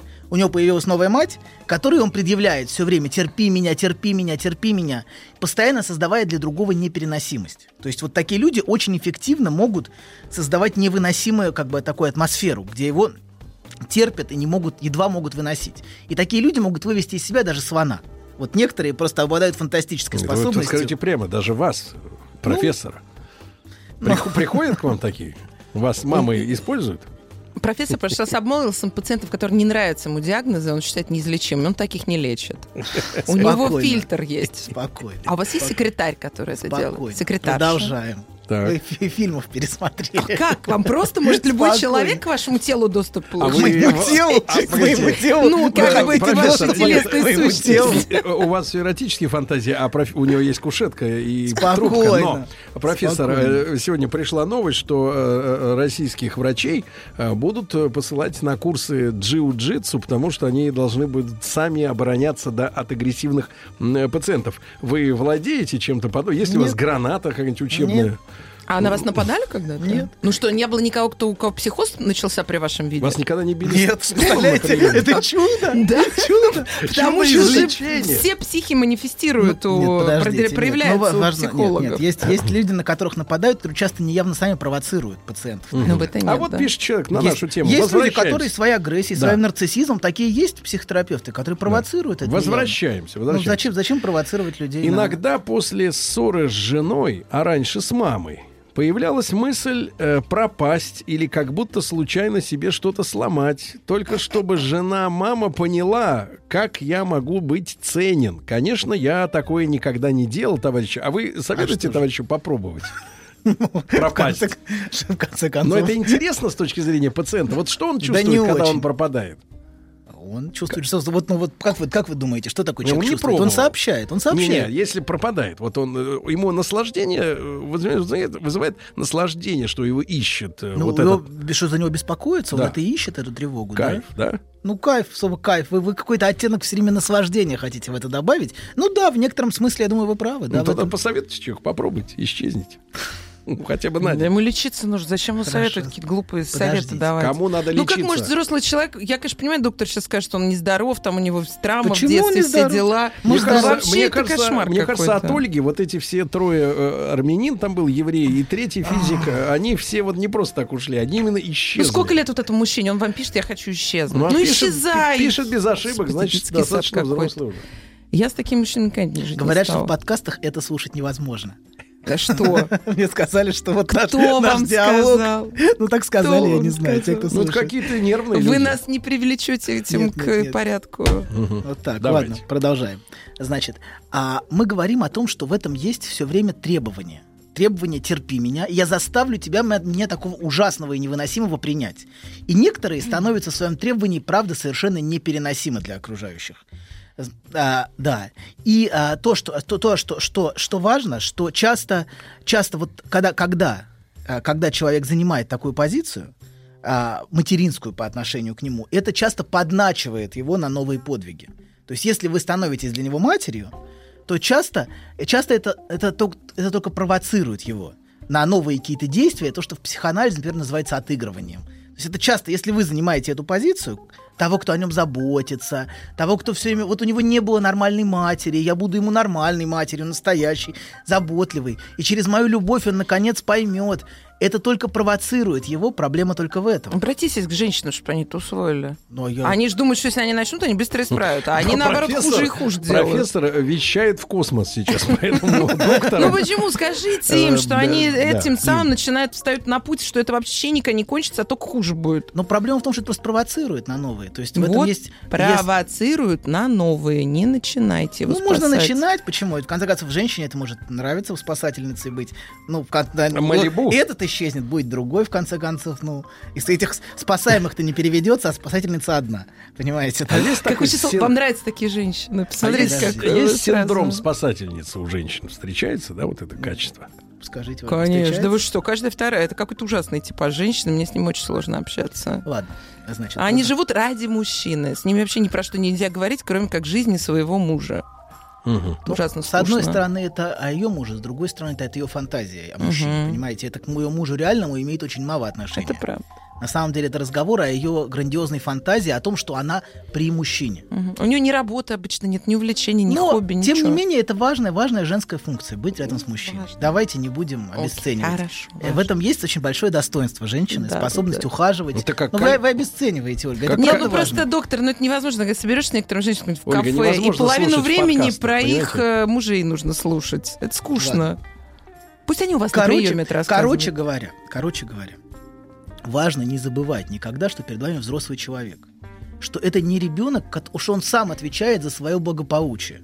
Что не нужно делать его инфантильным. Даже если он себя ведет так, а, не нужно, не нужно никогда э, не нужно никогда делать его неспособным, инфантильным. Нужно всегда понимать и сообщать и транслировать это а, ему, что на самом деле он субъект того, что происходит, а совсем не объект.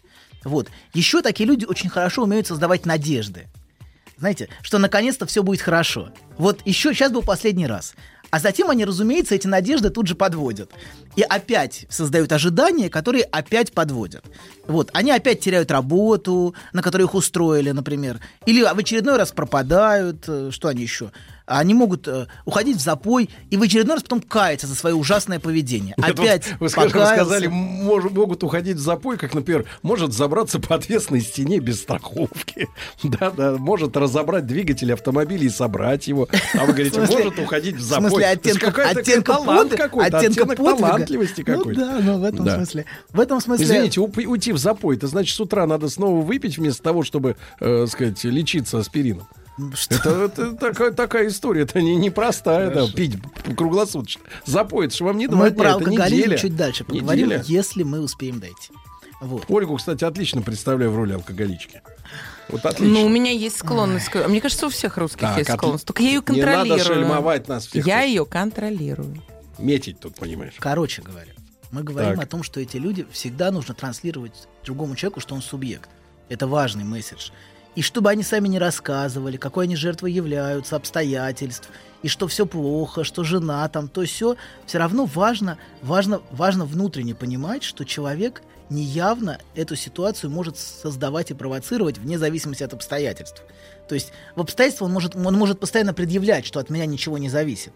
Но на самом деле они всегда, всегда человек так или иначе субъект той, той позиции, которую он занимает, хотя бы потому, что он ей скрыто наслаждается. Понимаете, да, за этим, за этой своей моей я не могу ничего изменить и так далее, всегда так или иначе скрыто, как, как, как во многих симптомах наслаждения. Вот, са- самой своей позиции вот этой, зависимой, слабой, униженной. То есть это пассивная агрессия.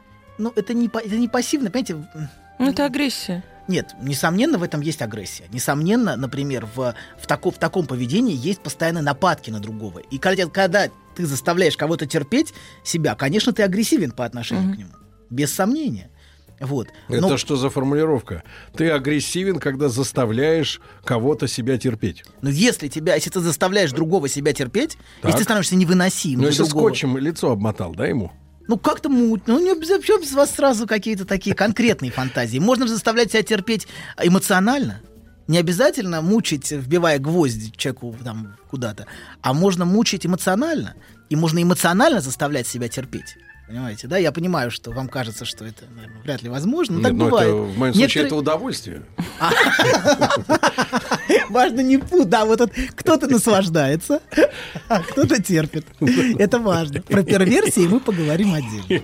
Доктор, вам вопрос из Казани от э, девушки Гульнас. Добрый день. Поговорите, пожалуйста, с профессором об абандрофобии. Кажется, у Чё? меня, у меня аллергия на личные отношения. Аллергия на личные отношения. Не на наличные, таких Вам я людей не доктор видел. Антигистаминные, э, антигистаминные препараты. на кушетке. Антигистаминные препараты. Он это легко лечит на своей Спокойно. кушетке. Антигистаминные.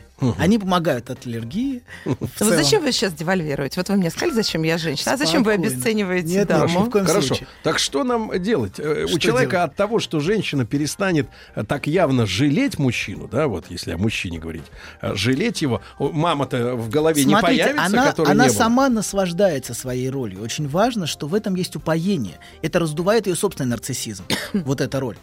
То есть это, это, эта роль на самом деле не поможет ему. Важно понимать, что вот в этом постоянном, постоянной жертвенном, жертвенной спасительнице, в этом нету действительного спасения. А спасение может быть только если возвращать человеку его субъектность. Если он начнет, э, как бы, ну, начнет сталкиваться с тем, что он сам это делает. Понимаете, да? А если постоянно То есть говорить, ну надо, нет, значит, постоянно чтобы- искать оправдание и Чтобы рационализировать. вернуть человека к себе, надо обмотаться фольгой, пусть он на себя сам смотрит. Правильно? Если как в человек, зеркало. если человек вдруг обнаруживает, что за него не тревожится, что он сам Это должен мы за себя тревожиться. после, Полить нужно после новостей человека. спорта, товарищ профессор, минуточку.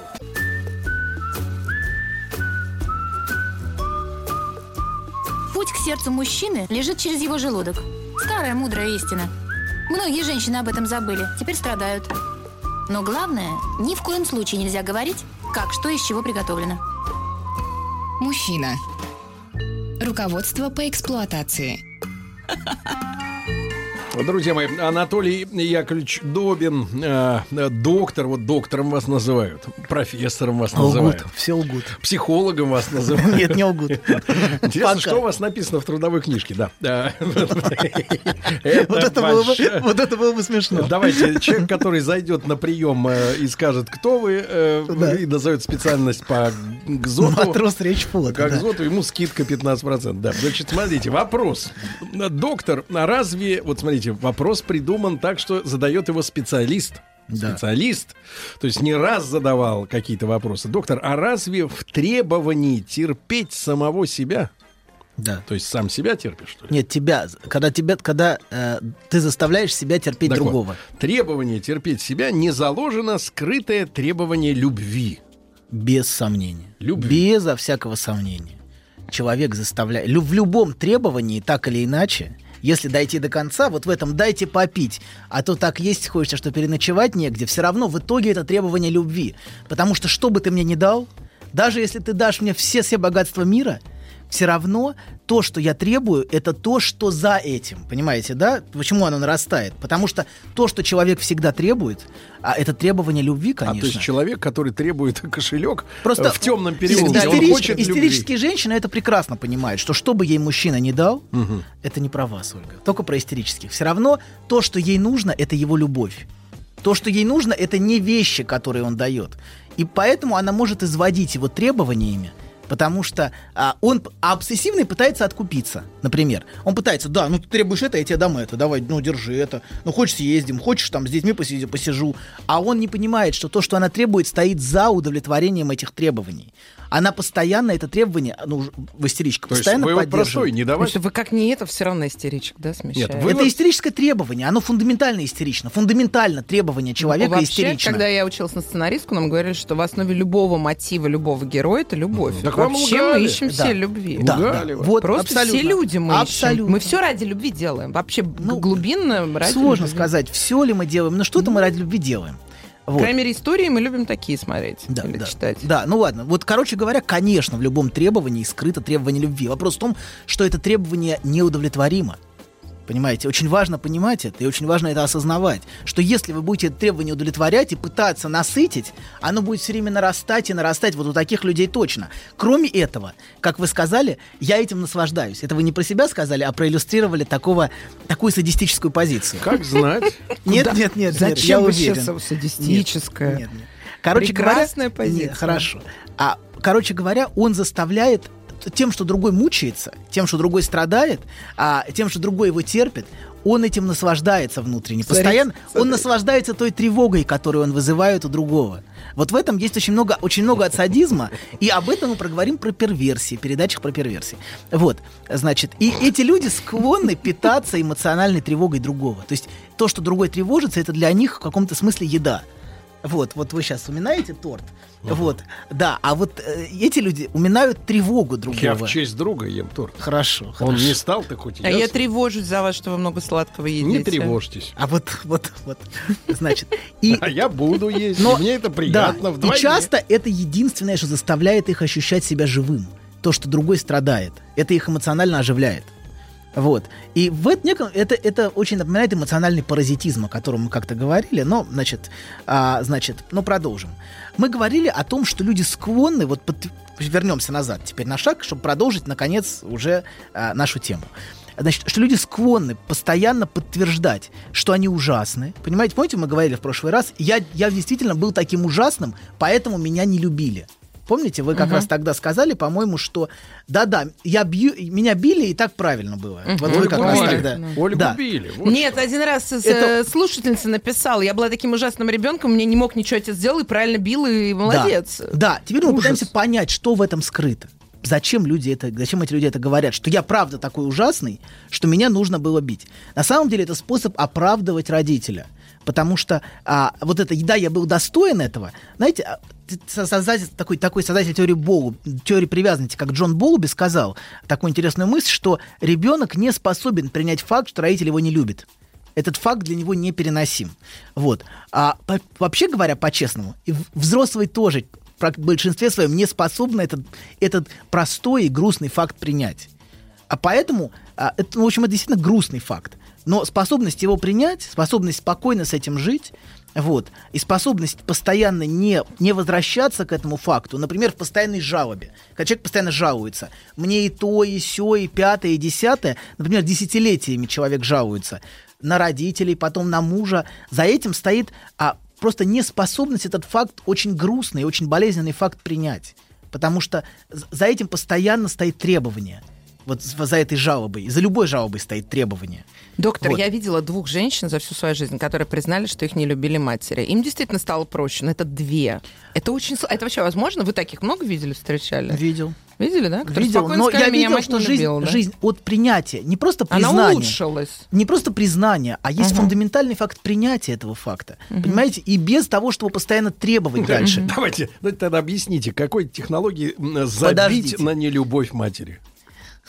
Сергей, мне Как кажется, забить? что- Ну так вот они Человек- говорили взрослые, да, она меня не любила, Хорошо. вот у меня такая мать, Ладно, она не, ладно, не но испытывала давайте ко мне вернемся, тепла. вернемся. Позиция «я недостоин любви» Не, ну проблема в том, что... Я поясню сейчас. Сергей, не надо пояснять ничего, времени нет для пояснений. Я сейчас помолчал. Нету, Я- я в нету времени Нет, для я- пояснений. Потом как стучать Я стал, вам хочу да? объяснить. Не Я надо вам мне объяснять. Нас- нас- у нас Нет, две, я вам трети, хочу две объяснить. трети темы. В обществе, в обществе, да, э, есть, Ударьте э, еще раз э, есть обязанность человека любить своих родителей. И своих детей самое главное. И с религиозной, и с общественной точки зрения, да, и, соответственно, в, в общественном сознании, если э, человек э, в ответ не любит родителей, в ответ, да, э, то он плохой. Да.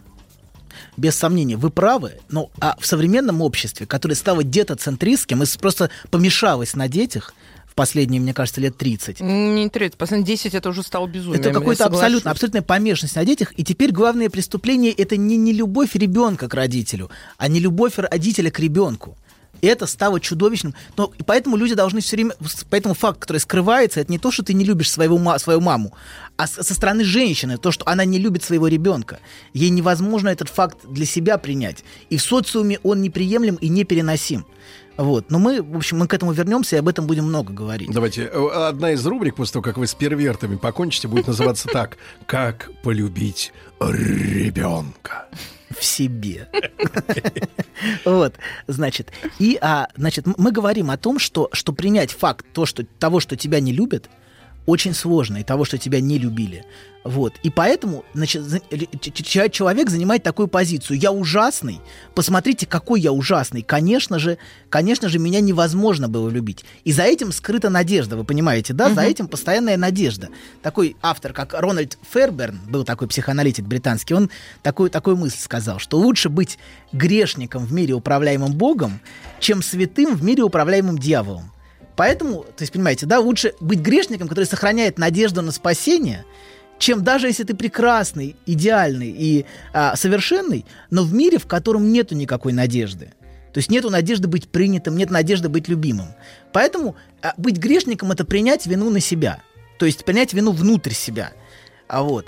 И а, теперь, значит, а, вот один из вариантов алкоголика, один, одно, это не единственное. Который принимает на грудь вину. Да, абсолютно. То есть он тем самым оправдывает такое отношение к себе. Он говорит, я ужасный, правда, посмотрите, меня не любили в детстве, меня сейчас не любят.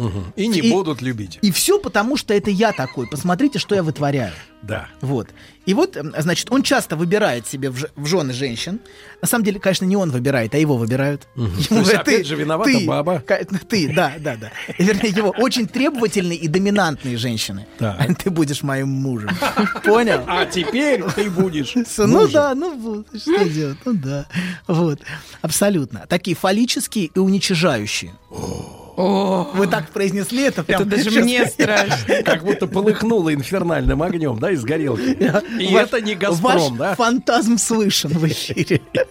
Ваш фантазм слышен. Так вот, значит, и они Ну что, бессознательно... такие вот женщины, как Ольга Дори, это же э, кошмар. Я никогда не жила с таким мужчиной. Мне, не, вы путаете меня все время с кем-то. Я никогда не Нет, он на с слое таким. фаллической, мне кажется. Мне, во-первых, понимаете, мне, во-первых, честно говоря, нет столько времени э, устраивать там жизнь какого-нибудь алкоголика или следить за ним. Мне своей жизни хватает. Я, это просто вообще Да. невозможно. А как скажите, вас ваш Потом вот он вот- зарабатывает обычно мало, а я люблю мужчин работящих. Есть алкоголики, которые зарабатывают очень много. Ну, все-таки нет. Есть, доктор. есть, есть. Короче, это не мой вариант. А Есть как алкоголик. расслаблялся ваш физик? Вот, интересно. Никак. Он работал больше. Постоянно работал, не пил, много зарабатывал. А где он выход-то Да. находил? Смотрите, понимаю. давайте мы продолжим. Он один сидел целый день, что ему выход было искать? Продолжим? Хорошо, можем. Окей. Значит, их выбирают, и они, а, значит, и они говорят, посмотрите, какой я ужасный, да, и женщина фаллическая, уничижающая и уничтожающая его. Ну, То назовите есть просто очень часто...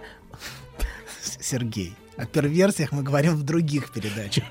В другом. У нас будет целый цикл. Вы сможете рассказать подробно не обо всегда всем. доминантная. Почему? Такие вот эти, кстати, мужики, они часто бывают и такие агрессивные, и очень даже брутальные. бывают агрессивны, но сейчас мы говорим про тот тип, это есть разные алкоголики. Мгм. Но вот про этих алкоголиков, которые зависимы от женщин. Ага, понятно. вот. И эти женщины бессознательно ненавидят мужчин.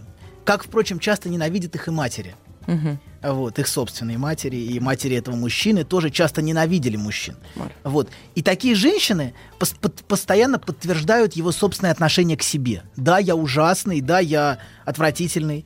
Вот. Потому что в алкоголизме всегда очень много подавленной и нереализованной мужественности. А часто даже раздавленной И мужественности. памятник у него потом отвратительный, да, такой, некрасивый. Нет, ну слушайте, алкоголизм же всегда все-таки импотенцией заканчивается. Ну, мы не говорим о буквальной, буквальной сексуальной Ну, импотенции. это мы говорим, но мы правда. говорим о, о- об ощущении мужественности. Мгм. И в, этом в, в алкоголизме очень много от подавленной мужественности. Вот. И а, для него, как мужчины, для него в семье нету места совершенно. Он же козел, который портит всем жизнь, правильно? Мгм. Вот его позиция. Всем близким ты гад жизнь испортил. Он невыносимый. Его жена каждый день ему напоминает о том, что он ужасен, невыносим, а, что он испортил ей всю жизнь, что больше она не может его терпеть. Вот. И что он портит жизнь. И она с наслаждением, кстати говоря, втягивает детей в этот дискурс. Очень часто вот в эту свою речь. Посмотри, что ты делаешь с детьми. То есть детей вовлекают часто женщины. А вот гипотетически, профессор, а что будет, если в такой ситуации вдруг исчезнет водка? Вот, сейчас мы к этому и идем. Вот, да, важно, что, но важно, что вот мы сейчас говорим, что женщина часто этой позицией наслаждается. Мгм. Вот, потому что за ну, этим есть такая профессия жена алкоголика. Да, да, да. Как вы огульно там миллионы честных людей Нет, на ну, всей земле. Нет, не все, не все жены алкоголиков таковы. Нет, есть действительно страд- Есть, да, есть профессионалки, а есть э, любительницы. Ну ладно, нет, нет, нет. И не надо, знаете, проблема в том, что Говорят, спрашивают, почему чучело Дори не сожгли на нам очень, очень важно не, не занимать обвиняющую позицию. Конечно. Вот, смотрите. И а, он является постоянным объектом критики и нападок. Он центральный объект, он всю жизнь ей испортил, Мгм. продолжает портить, а, значит, уродует, издевается над ней, вот, и что он жи- детям жизнь портит, вот. Но про- про- иногда случается чудо. Так. Просто удивительно. Ну, иначе это не назвать, потому что объективно это совершенно невозможно и совершенно маловероятно. Я не понимаю, почему так происходит, но иногда этому мужчину каким-то чудом удалось найти опору для своей мужественности. Я не знаю, то ли успех в работе какой-то случился, то ли какая-то женщина обратила на него внимание и увидела в нем мужчину. И тогда он задавленный и униженный в семье, главное несчастье, подлец, мерзавец, когда же он сдохнет, всем жизнь портит, вдруг проснулся и послал всех к черту. Ну так иногда бывает. Очень редко. Это крайняя редкость. Вот. То есть это удача. Это чудо, это не Лотерея. удача.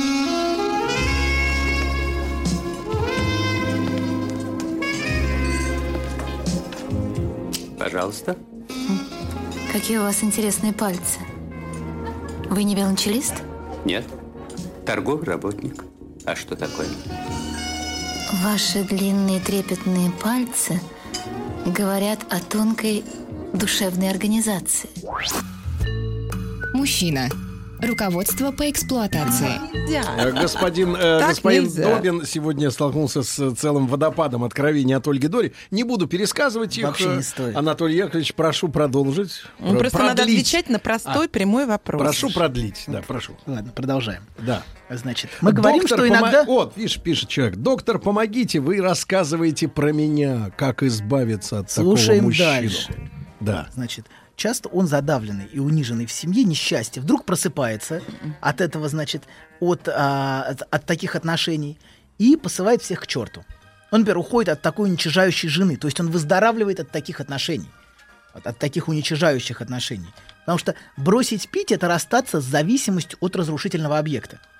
А эту функцию разрушительного объекта может для него исполнять жена, понимаете, да? В каком-то смысле это продолжение его алкоголизма. Мгм. А вот пишет товарищ вскользь. Я пью, но меня вроде бы любят, но жена диктует свои порядки, но я Хорошо. борюсь с этим. Хорошо. Вот видишь как. Продолжайте. Вся жизнь борьба, такие люди тоже есть. У верблюда два горба. Так вот, он просыпается от спутанности и морока. Потому что ощущение у него, что он в- жил в каком-то мороке. Вот когда он просыпается от этого.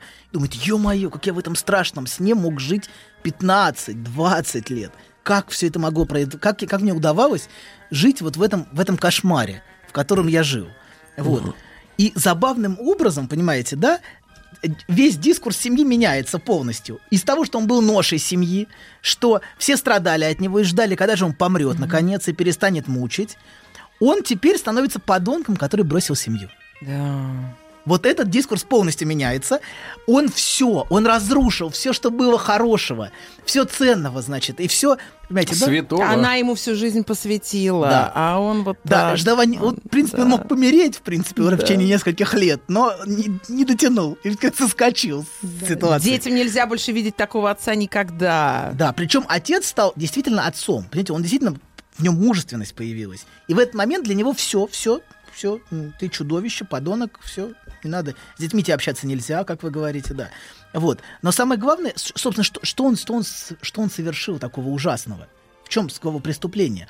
Он лишил свою жену объекта, а, это что она простить ему не может, объекта для утверждения ее собственного нарциссизма.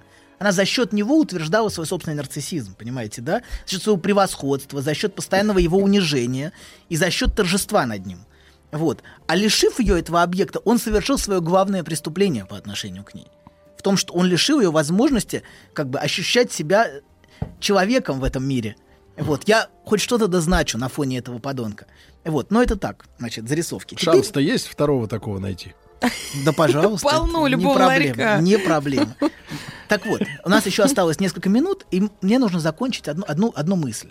Значит, что невыносимо это не только те, кого не принимали в детстве. Вот еще важная мысль. Но и те, кто находились в материнском захвате. Такие люди тоже очень часто невыносимы. потому что они ощущают каждое место, которое им предлагается, как удушающее. Они, они чувствуют постоянно, что их захватывают в отношениях, что их удерживают, что их контролируют, где бы они ни находились. Даже в СИЗО. Ну, в СИЗО это без сомнения. Вот. Они часто таким образом вступают в разрушительную борьбу за собственную автономию.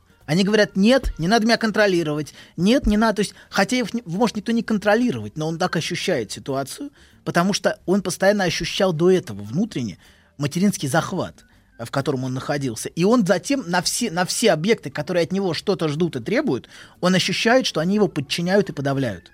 И что они его все контролируют. Поэтому такие люди, очень, как правило, не способны принимать никакие правила и границы.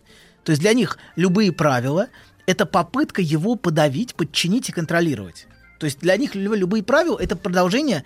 Нет-нет, Сергей... Он нет, нет, такой. нет, нет. Конечно, он говорит, я и должен выносить мусор. То есть даже обычный б, по хозяйству он уже воспринимает как какие-то правила. И меня это всегда просто поражает. Потому что вам мусор сказал вынести. Вот вы всегда Нет, что возмущаетесь. она-то не напряжется. Почему ей-то не тапки не надеть и не выйти на лестничную клетку? Нет, ну Её там иногда что, так, иногда так. Но она что же, ли, если вас же? просит, наверное, у нее какие-то другие дела, вряд ли она просто Какие у неё дела, Видите, кроме он, вынести Он все время мусор? воспринимает любую просьбу, как над ним хотят немножко это. Он не может воспринять, что это просто у него сейчас времени нет. Но, может быть, но может быть он думает, что этим наслаждаются. Послушайте, А, наше- быть, он подоз- в наше подозревает, время- подозревает в наше- женщину в Давайте- непотребном, в непотребном наслаждении. Давайте так, в наше время позиции. просьба это всегда желание перевалить свою работу на другого. Понимаете? Всегда. Представляете? Нет, Просьба. нет, вынеси, нет. вынеси мусор. Почему мужчина А какую должен просьбу вы можете Как вы думаете, а что женщина чувствует, когда... Как вы, просто интересно. Что Когда- чувствует? Когда она просит вас вынести мусор, как вы думаете, что она испытывает? Она испытывает глубочайшее раздражение. Раздражение? Конечно. Может, неудобно. Конечно, потому что передо мной человек 15 не выносили. Да вы какую-то глупость говорите. Иногда просто говоришь, да я обед приготовлю, а То ты вынеси Подождите, в мусор. этой квартире было 15 человек до вас, да? Которые не выносили мусор. Вы- то есть вы полагаете, что я на чужой хате Ну, вы сказали, вы сказали, 15 человек не выносило. Вы только что сказали. Ладно, что на вас 15 человек не Я вам выносило. геолокацию не скину. Хорошо. Вот видите, я просто не вы понимаю, вот видите, как человек жизни не будем, тяжело не будем. Так вот, устроено. они не способны принимать никакие правила и границы. И они саботируют любые рамки, которые, которые есть. Они а, протестуют, э, не- ненавидят начальство. Я не подчиняюсь никому. Я, значит, это Это все... вы либералов щас рисуете? Это все офисный планктон или все вот это, которые подчиняются, а я нет, например. И Мгм. он все время, все время любые рамки. Рамки семьи, рамки работы, рамки любых правил, которые необходимы, он будет саботировать. А рамки Конституции.